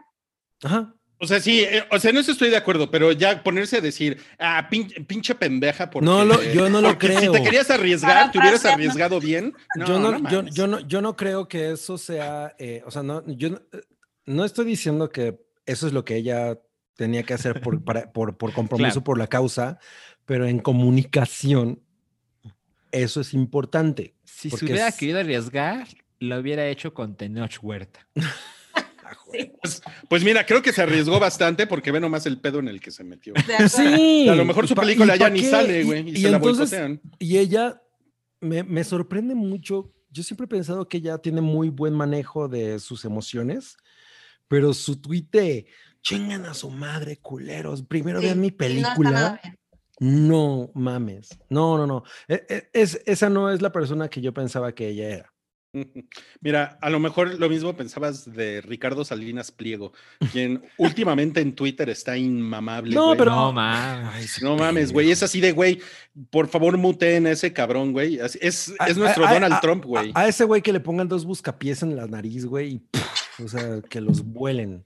Oiga, pero miren, tenemos más temas todavía, aunque usted no lo crea, porque vamos avanzando muy lento en este podcast, pero nos, nos estamos esforzando. Seguramente no vamos a poder cubrir todo. Somos como un oso perezoso. Pero miren, yo les, yo les quiero decir las noticias picananantes y cananandentes y ustedes me van diciendo qué opinan, ¿ok? ¿Les parece? A ver, a ver. Va. Primero, Warner, Warner Brothers ya confirmó eh, aquí en México que Wonder Woman 1984 sí va. 17 de diciembre es la fecha confirmada. Digo, a, a menos que la- yo yo la- quiero ver la- a esa madre en el cine. al menos que la Chainbaum diga semáforo rojo y manda a la verga a los cines. La Chainbound. La, La Chainbaum. A menos que la Chainbaum diga eso, pues bueno, o sea. Pero sí estaría chingón verla en cine. Puta, sí. Sí, Ey, esa es la película que, que más quiero ver en cine. Más que Tenet. Un poquito. ¿Tú, tú, Sam, la vas a ver al cine? Me encantaría. Em, Pero COVID. sí, sí, todavía no he tomado una decisión, pero definitivamente me gustaría verla en el cine. ¿Y tú, Salchi? Yo sí me veo en el cine. ¿eh? Yo, este, no, no, no soy un ejemplo, ¿no? Como Maradona. Yo no soy un ejemplo, pero yo, yo he ido tres, creo que tres veces al cine Ujú. en la pandemia, eh, con mis reservas, procurando ciertos horarios donde sé que va a haber menos gente y demás. Y eh, siento que los, eh, por ejemplo, yo, yo voy a Cinépolis, ¿no? Y siento que hacen muy bien su trabajo en el cine. Por supuesto que sí es complicado para cada quien llegar y regresar a casa. eh, no, no, no, para nada. No lo recomiendo. Pero, por ejemplo, hay cines donde no tienes que entrar a un centro comercial para entrar al cine. Sí. Y creo que es una manera de, de estar más seguro. Pero Ok. bueno, el resumen es qué chingón que va a llegar al cine en México y si las condiciones eh, coinciden, sí, sí la voy a ver ahí. Porque el cine se ve mejor en el cine. Se ve mejor en el cine. Correcto. A mí nadie me preguntó, pero, pero, Tú, pero yo Rui, soy, vas. pero yo, yo soy igual que Sam. Estoy como, Eh, Ninguno de ustedes dos ha ido al cine en la pandemia, ¿verdad? Yo no. No mames. No, yo me acuerdo cuando fui a ver Tenet, yo estaba así de abrazando mi asiento, así de. Yo ya ni ¿Dónde me acuerdo cómo es esa mamada de ir al cine. Está cabrón. ¿Qué chiste Está muy tenía eso? Sí, sí. Bueno, Deadpool 3 ya tiene escritora y realmente lo interesante de esto no es que ya tenga escritora. Te digo, está bien, es una noticia, pero lo interesante es que Disney, es evidente que Disney no sabe qué hacer con Fox, con, con muchas propiedades de Fox. Sí. Sí. O sea, nunca vamos a ver Deadpool en Disney Plus, por ejemplo. Ni de chiste. Para No. todos los que No, se pues quejaban no. de los Simpson. ¿no? Pero, entonces, ¿para qué compras eso, no?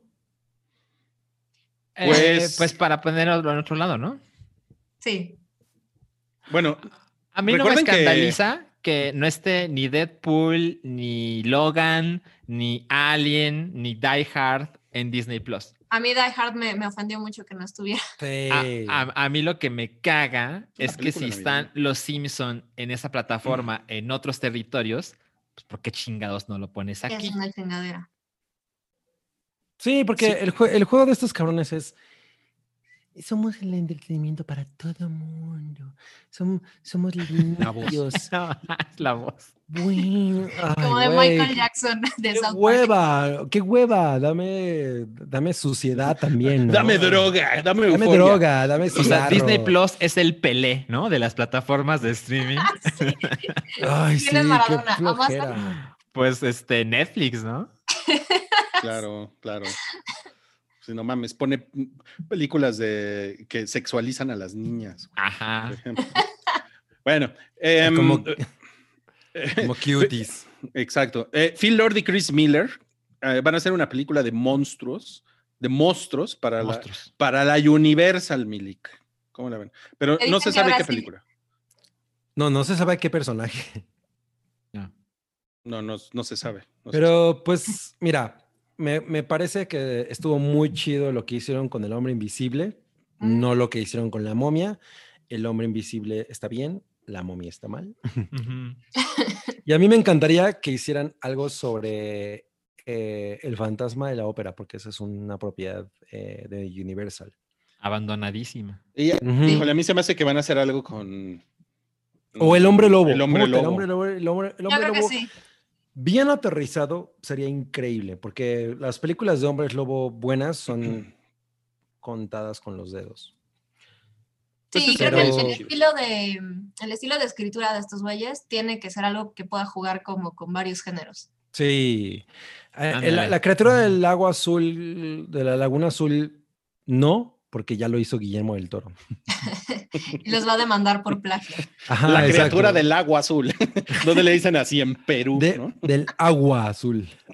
Ok, eh, a ver, díganme si alguien se sabe bien el chisme de los Grammy. ¿Alguien se lo sabe bien? Yo no. O sea, yo, yo, No. eh, yo estoy muy dispuesto a, ahorita a, debatir de los Grammy, pero ¿cuál es tu pedo? ¿En lo de The Es que Weeknd? yo, yo no sé nada de los Grammy. ah. Ah, eh, el la cosa es que The, Weeknd tuvo uno de los mejores álbumes del año. Ujú. O sea, eh, en general como que el sonido del año se, se debate entre el synth pop, ¿no? De Dua Lipa y The Weeknd. Mm. Y pues como todo el pedo de el trap y que pues ese es como el género más exitoso. Y el álbum de The Weeknd es muy, fu- fue probablemente el primer álbum popular de ese género. Después, según yo, salió de Dua Lipa. Y a Dua sí la nominaron como álbum del año, porque hay una cosa, Record of the Year no es disco del año, es sencillo del año, es como grabación del año. Ok. ¿no? Y entre esas nominaciones no está The Weeknd eh, con Blinding Lights, que a mí me gusta, tiene muy buena vibra, me recuerda un poco a, a lo de Kavinsky en Drive, Ujú. pero Mm. es mucho mejor disco eh, Future Nostalgia de Dua Lipa. Ti- Porque Muy chingón. es muy chingón. Entonces, bueno, pues obviamente todo el mundo, güey, ¿por qué no nominaron a The Weeknd? Pero si tú ves las nominaciones, te das cuenta de que los Grammys intentaron satisfacer a todo el mundo. Ok. Qué No raro, ¿no? Sí, y entonces le- le- le- les, les funciona más apostar por alguien como Dua Lipa, a quien no le dieron a quien no le han dado ese peso, como a The Weeknd se lo dieron hace unos años. Ujú. O sea, The Bueno, Weeknd sí. ya es como, ah, pues, otra vez ese cabrón. Entonces, si vamos a nominar a alguien que tenga esas, caracter- esas características, vamos a nominar a Dua Lipa. Creo que Claro. por ahí fue. Ok. Esa es la polémica. Pero es, bueno, o sea, no es tampoco como que nadie diga, ay, los Grammys significan, no, los Grammys no significan nada, ¿no? Simplemente. Para Bueno, te, te recuerdo que hace una hora Salchi estaba muy preocupado porque The Mandalorian lo nominaron a los Emmy como película O dramática. sea, sí, Digo, pero, como serie pero, dramática. pero, eh, pero es, más, es un- Rita. es más un tema de marketing que una cosa como de, de Díselo a talento. Salchi. Díselo a Salchi. No, espera, espera, o sea, mi punto es, eh, sí, entiendo que Lo vas a volver a defender, un no poco, puedo creer. pero, pero, pero creo que no está mal crear expectativas, ¿no? Si nominan un disco y luego lo escuchas y está de la chingada, pues creo que hay razones para decepcionarse tantito, ¿no? Sí. Sí, ponen, ay, Cabri, cuando a, Kabin- cuando a Kavinsky me estremezco. Es que, güey, Kavinsky, o sea, lo que hizo Kavinsky con Nightcall era muy chingón Sí. hace mucho tiempo. Y ahorita, y ahorita ese es el sonido del pop mainstream. ¿no? Entonces, eso es interesante. Pero sí me parece que Dua Lipa lo hizo mejor. O sea, la Pues, vibra. es que tiene de- dos labios. Y unas piernas. Y, y, y el Sí. fin de semana Tiene dos muslotes. Tiene dos días. es Lo, leporino, lo que ¿no? pasa con The Weeknd es que suena más a lo que se hacía antes y Dua Lipa suena más a lo que podrías hacer con ese sonido ahora. O sea, creo, para mí ese es el problema. Entonces creo que esa es un poco la, la decisión. Pero si tú ves los nominados a, a sencillo del año, está Black Parade de Beyoncé, que uf, Beyoncé siento que es una cosa como de, ay, a huevo hay que nominar a Es, esta la es como. Meryl Streep. De Ajá, la música. exacto. Colors de Black Pumas. Black Pumas es una banda bien chingona. O sea, a esta, a- a- cuando la gente dice, "Meh, ya el rock murió y la madre, estos güeyes hacen soul, como soul psicodélico. No mames, ese disco es una maravilla. Está bien chingón. Y siento que no, nada más lo nominaron por quedar bien. Mm, No creo que gane nada. Eh, luego está Rockstar de The Baby. eh, ¿eh? Say So de Doja Cat. Güey, esa pinche canción estaba en todos lados. Fue una cosa muy grande en TikTok. Era la de. El cover. A No mí te no salió, me ¿eh? gusta. No, no la no, me- no, no me gusta, pero es súper eh, contagiosa, es súper... aquí hay tres Shazam humanos y no le, no, no le hallamos, ¿eh? Luego está Everything I Wanted de Billie Eilish, que creo que ya ahorita la gente está un poco cansada de ella, me parece muy cagado. Don't Start Now de Dua Lipa, sencillo del año. Circles de Paul Malone, que ese cabrón siempre está. Y Savage de Megan Thee Stallion, güey, está interesante. Yo creo que puede ganar Dua Lipa. Ojalá. Por- pues es que, tiene, es que tiene dos labios, cabri.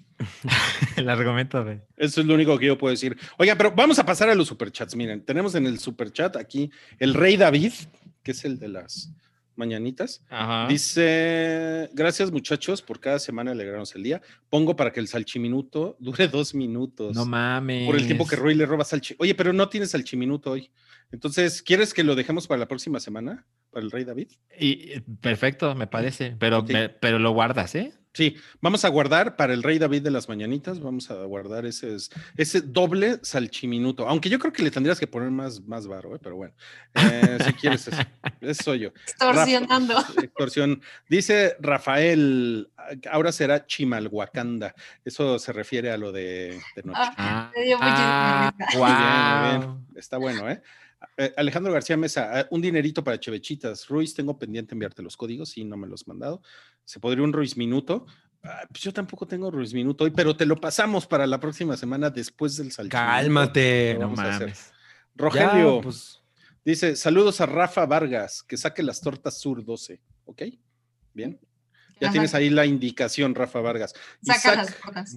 Saca las tortas Sur 12. Isaac Miranda, para un alambrito desde las arboledas, desde LA, las arboledas. Ay, no mames, hace mucho que Las arboledas. Ok, Ah, qué qué chingón. chido. Las arboledas. Y dice aquí, Ariel Martínez, va una lanita para que el cabribono, cabrono, nos cante un 1, 2, 3, 14. Uno, dos, tres, catorce.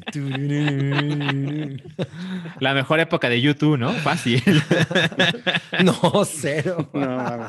Oigan, y la, y la siguiente mm, noticia, creo que va a poner contenta a, a Sammy Wami, eh, es que Mats, Mats Mikkelsen se va a unir al elenco de Fantastic Beasts 3. ¿Sí te pone contenta o no? Mira, es, em, Es agridulce. es amargo. La verdad, ¿Es azúcar amargo? sí, exacto. Mm, Yo no estoy nada contenta con como el linchamiento que ha sufrido Johnny Depp y, y toda la polémica detrás. La verdad es que no me parece una gran decisión el por la razón que es, ¿no? O sea, no, no es como, ay, sí, también Amber Heard, que la quiten de todo, pero mm, volvemos al tema de, de todo lo que gira en torno a J.K. Rowling y al universo de Harry Potter. Es como, pues si está tan manchado de, de tantas cosas y, y le sigues haciendo caso como a las polémicas para terminar quitando a un actor principal que además era fan favorite. O sea, la realidad es que los fans de, de Fantastic Beasts pues, estaban muy felices con, con Johnny Depp en el papel. No creo que lo estén haciendo nada bien. Es, pues, ¿para qué le haces caso a la polémica, no? Así como le hicieron con Aquaman, que es, no es nuestro pedo la pelea que tengan estos dos. Siento que se quisieron adelantar como al, no nos vayan a linchar porque seguimos teniendo a este güey en el papel, vamos a correrlo. Me parece una terrible idea. Ok. Yo pensé que ibas a estar como, bueno, dada, dada la situación, que ibas a estar satisfecha con la elección de Matt Me, pare- me parece una gran elección y creo que hasta lo podría hacer mejor, porque creo que lo, lo que hace hoy en día Johnny Depp, la verdad es que actoralmente Es tiene básico. muchos años que a mí no me parece bueno. Yo, yo estoy más, sí. yo estoy más preocupado por Matt Mikkelsen porque en realidad él está como manchado, ¿no? O sea, ese papel está como manchado. Está sucio. Ajá, y. Uy, sucio. Y creo que, eh, o sea, aceptas un papel Guay. que, que no, no, nada más porque Johnny, De- a Johnny Depp le fue mal. Entonces tú tomas ese papel Mm. que en realidad lo estás tomando en sustitución de alguien que es tan escandaloso. Sí. Claro, claro. No, no necesariamente tú, va- o sea, creo que no, a menos que ese güey haga un papel in- muy cabrón, no va a haber manera de que supere el chisme. Mm, De acuerdo. Es, que- es que a mí me gusta mucho Matt Mikkelsen como actor. Totalmente. Y, y creo que Es un poco injusto, ¿no? no, Que lo pongan en esta posición. ajá, es, es- no es tan conveniente para él. O sea, es como, ah, se fue Johnny Depp, ah, pongan a ese pinche danés. Yo, yo, yo el que hubiera puesto es a Cuba Gooding Jr. Nada más. En Yo, lugar por de ahí- yo Johnny hubiera Depp. puesto a Tenoch Huerta. Esa es la respuesta correcta. ¿Cuál? Tenoch Tenoch Huerta. Huerta. Ah, qué mamada. Oigan, vamos a despedirnos ya con tres chingaderas que nadie pidió, ¿ok? A ver. Ahí les va la primera, el regreso de Depredador. Justamente lo que estábamos platicando, que Disney no sabe qué hacer con las propiedades Con de Fox y ahora resulta que están explorando regresar a Depredador. Pues miren, yo el otro día vi en Patreon los perros depredador y dije, ya, que se muere esa madre. Es que, eh, ay, pues es complicado eh, como tratar de revivir una, una franquicia que en realidad está muerta desde hace mucho tiempo. O Sí. sea, Depredador se convirtió en una comedia. Sí. La, la primera película no es una comedia. La, la razón por la que Depredador es una cosa tan legendaria es porque no es una comedia, es una película de, de machos, ¿no? O sea, es que los, los güeyes del- de, la, de la Armada, de los Marines, Schwarzenegger, Puros güeyes que lloran por Maradona. Ajá, ese, ese tipo de cabrones. Y, y la conviertes en una comedia y entonces le quitas justamente eh, la esencia y pues cada vez que haces una película la deslavas más. Si esta película no retoma el espíritu de la primera, que es la razón por la que realmente la gente se enamoró de esa mierda, no, no hay razón para que la hagas. Mira, mi, mi- mi gran duda es si Disney está preparado O sea, y lo, lo digo muy en serio, si verdaderamente está preparado para hacer cosas como las de, como las que hacía Fox con Depredador. O sea, que Ajá. son, que son adultas, que son gore, que... Totalmente, porque si no, güey, ¿para qué chingados te metes en ese problema? ¿Para qué agarras un nombre que tiene una cierta connotación que es rated R, violencia, crueldad, eh, espinas dorsales arrancadas? O sea, eso es lo que la gente se acuerda de esa madre, Sí. ¿no? Claro. O sea, güey, si no quieres meterte en ese terreno, no la tomes. Sí, es Bueno. como le pasó a Robocop. Es, ¿Para qué lo Sí, güey, ro- o sea, Robocop, la primera pinche Robocop es una cosa súper cruel, es una cosa Sí. súper violenta. No la O sea, ¿tú te, tú te refieres al, al último remake? Al remake, sí, claro. O sea, es como, ¿para qué retomas algo si, si lo que la hizo eh, increíble en su momento se lo vas a quitar y te va a quedar algo genérico? Ajá, y la sí. idea no que- es lo suficiente. Sí, o sea, que, que van a ser los Power Rangers, ¿no? O sea, esa, Exacto, Robo- esa exacto. Robocop, Robo, Era- Robo Power Ranger se podría Ajá. llamar, ¿no? En, en- en el momento en el que está realmente ocurriendo esa tecnología, estás viviendo ese tipo de cosas, pod- haber- podría haber un discurso tan chingón, porque Robocop es un, la original Robocop es una gran crítica social. No, bueno, mira, mira, mira lo que nos está poniendo aquí Santiago, que, que dicen que va, que Depredador va a ser una precuela un par de siglos antes de la original. ¿Mm? Oh, God.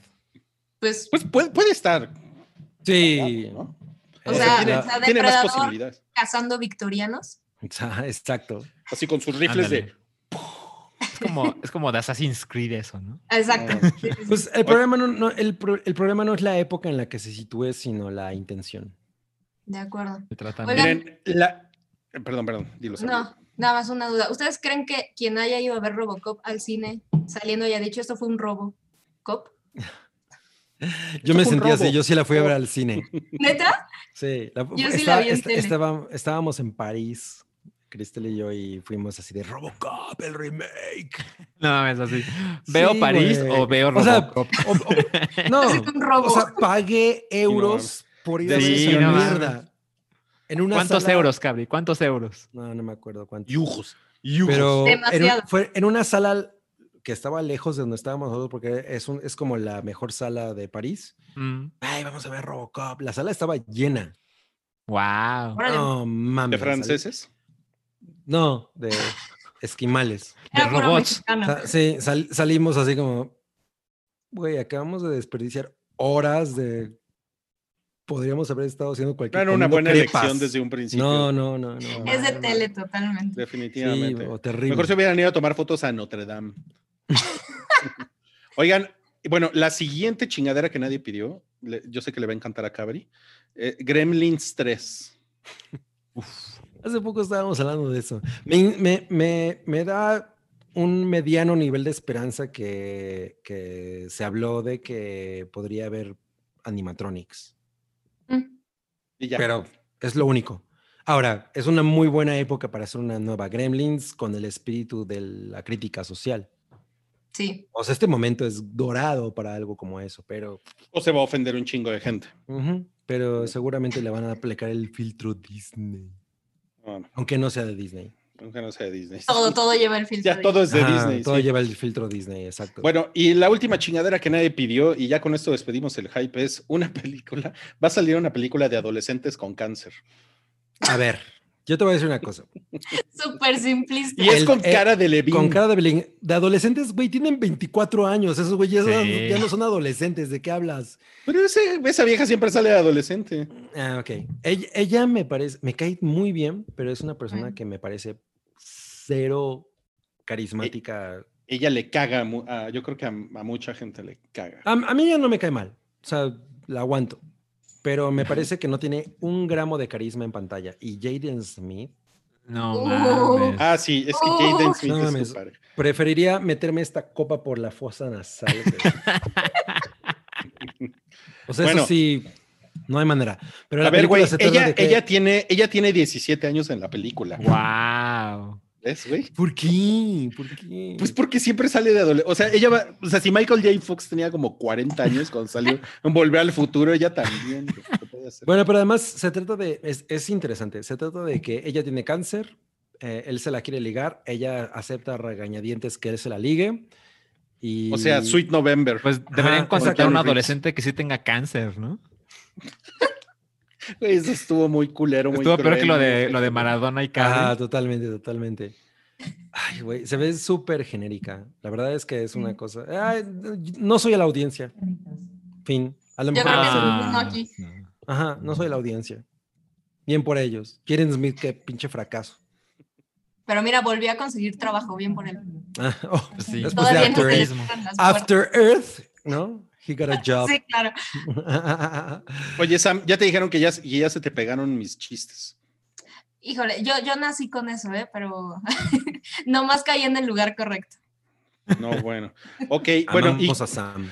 Los, los dejamos con esa bella estampa. Muchísimas gracias por pasar al episodio 356 del Hype. Güey, ¿dónde Estuvo- está lo de Euforia? No, ya no, güey, ya se acabó el tiempo. No, ya se Cabri, no tiempo. mames. Ya, Cabri, miren, ya Cabri- llevamos mucho tiempo. Cabri Chocomeo cumplió años hace un mes. Deberías estarla festejando. Ya, ya Sí. vámonos. No, pero que yo quería Ya hablar nos de vamos. Euforia. Ya nos vamos, ya nos vamos, amigos. Cabri quiere hablar de euforia, pero llevamos dos No horas y no, minutos. ¿Por, qué- por qué no nos damos Rui, Sam y yo y que Cabri se siga?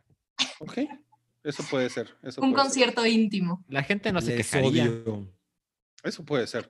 Gracias, amigos. Nos vemos la próxima semana en, obviamente, el episodio 357. Ya no va a ser Día de Acción de Gracias, pero nos vemos por acá.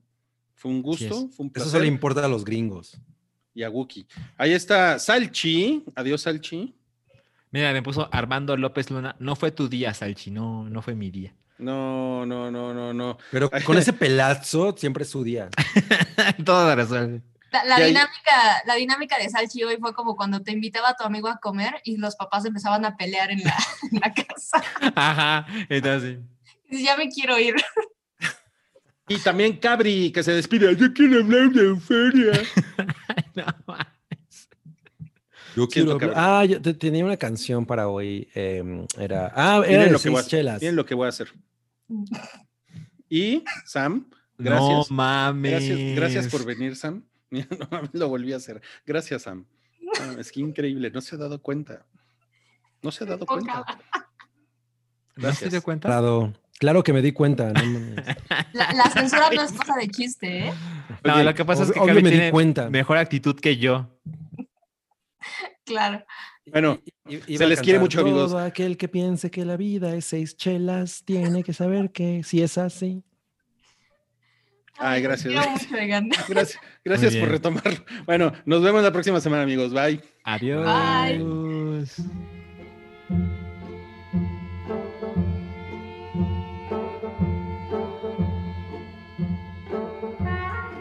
Tu apoyo es necesario y muy agradecido. Aceptamos donativos para seguir produciendo nuestro blog y podcast desde patreon.com diagonal el hype.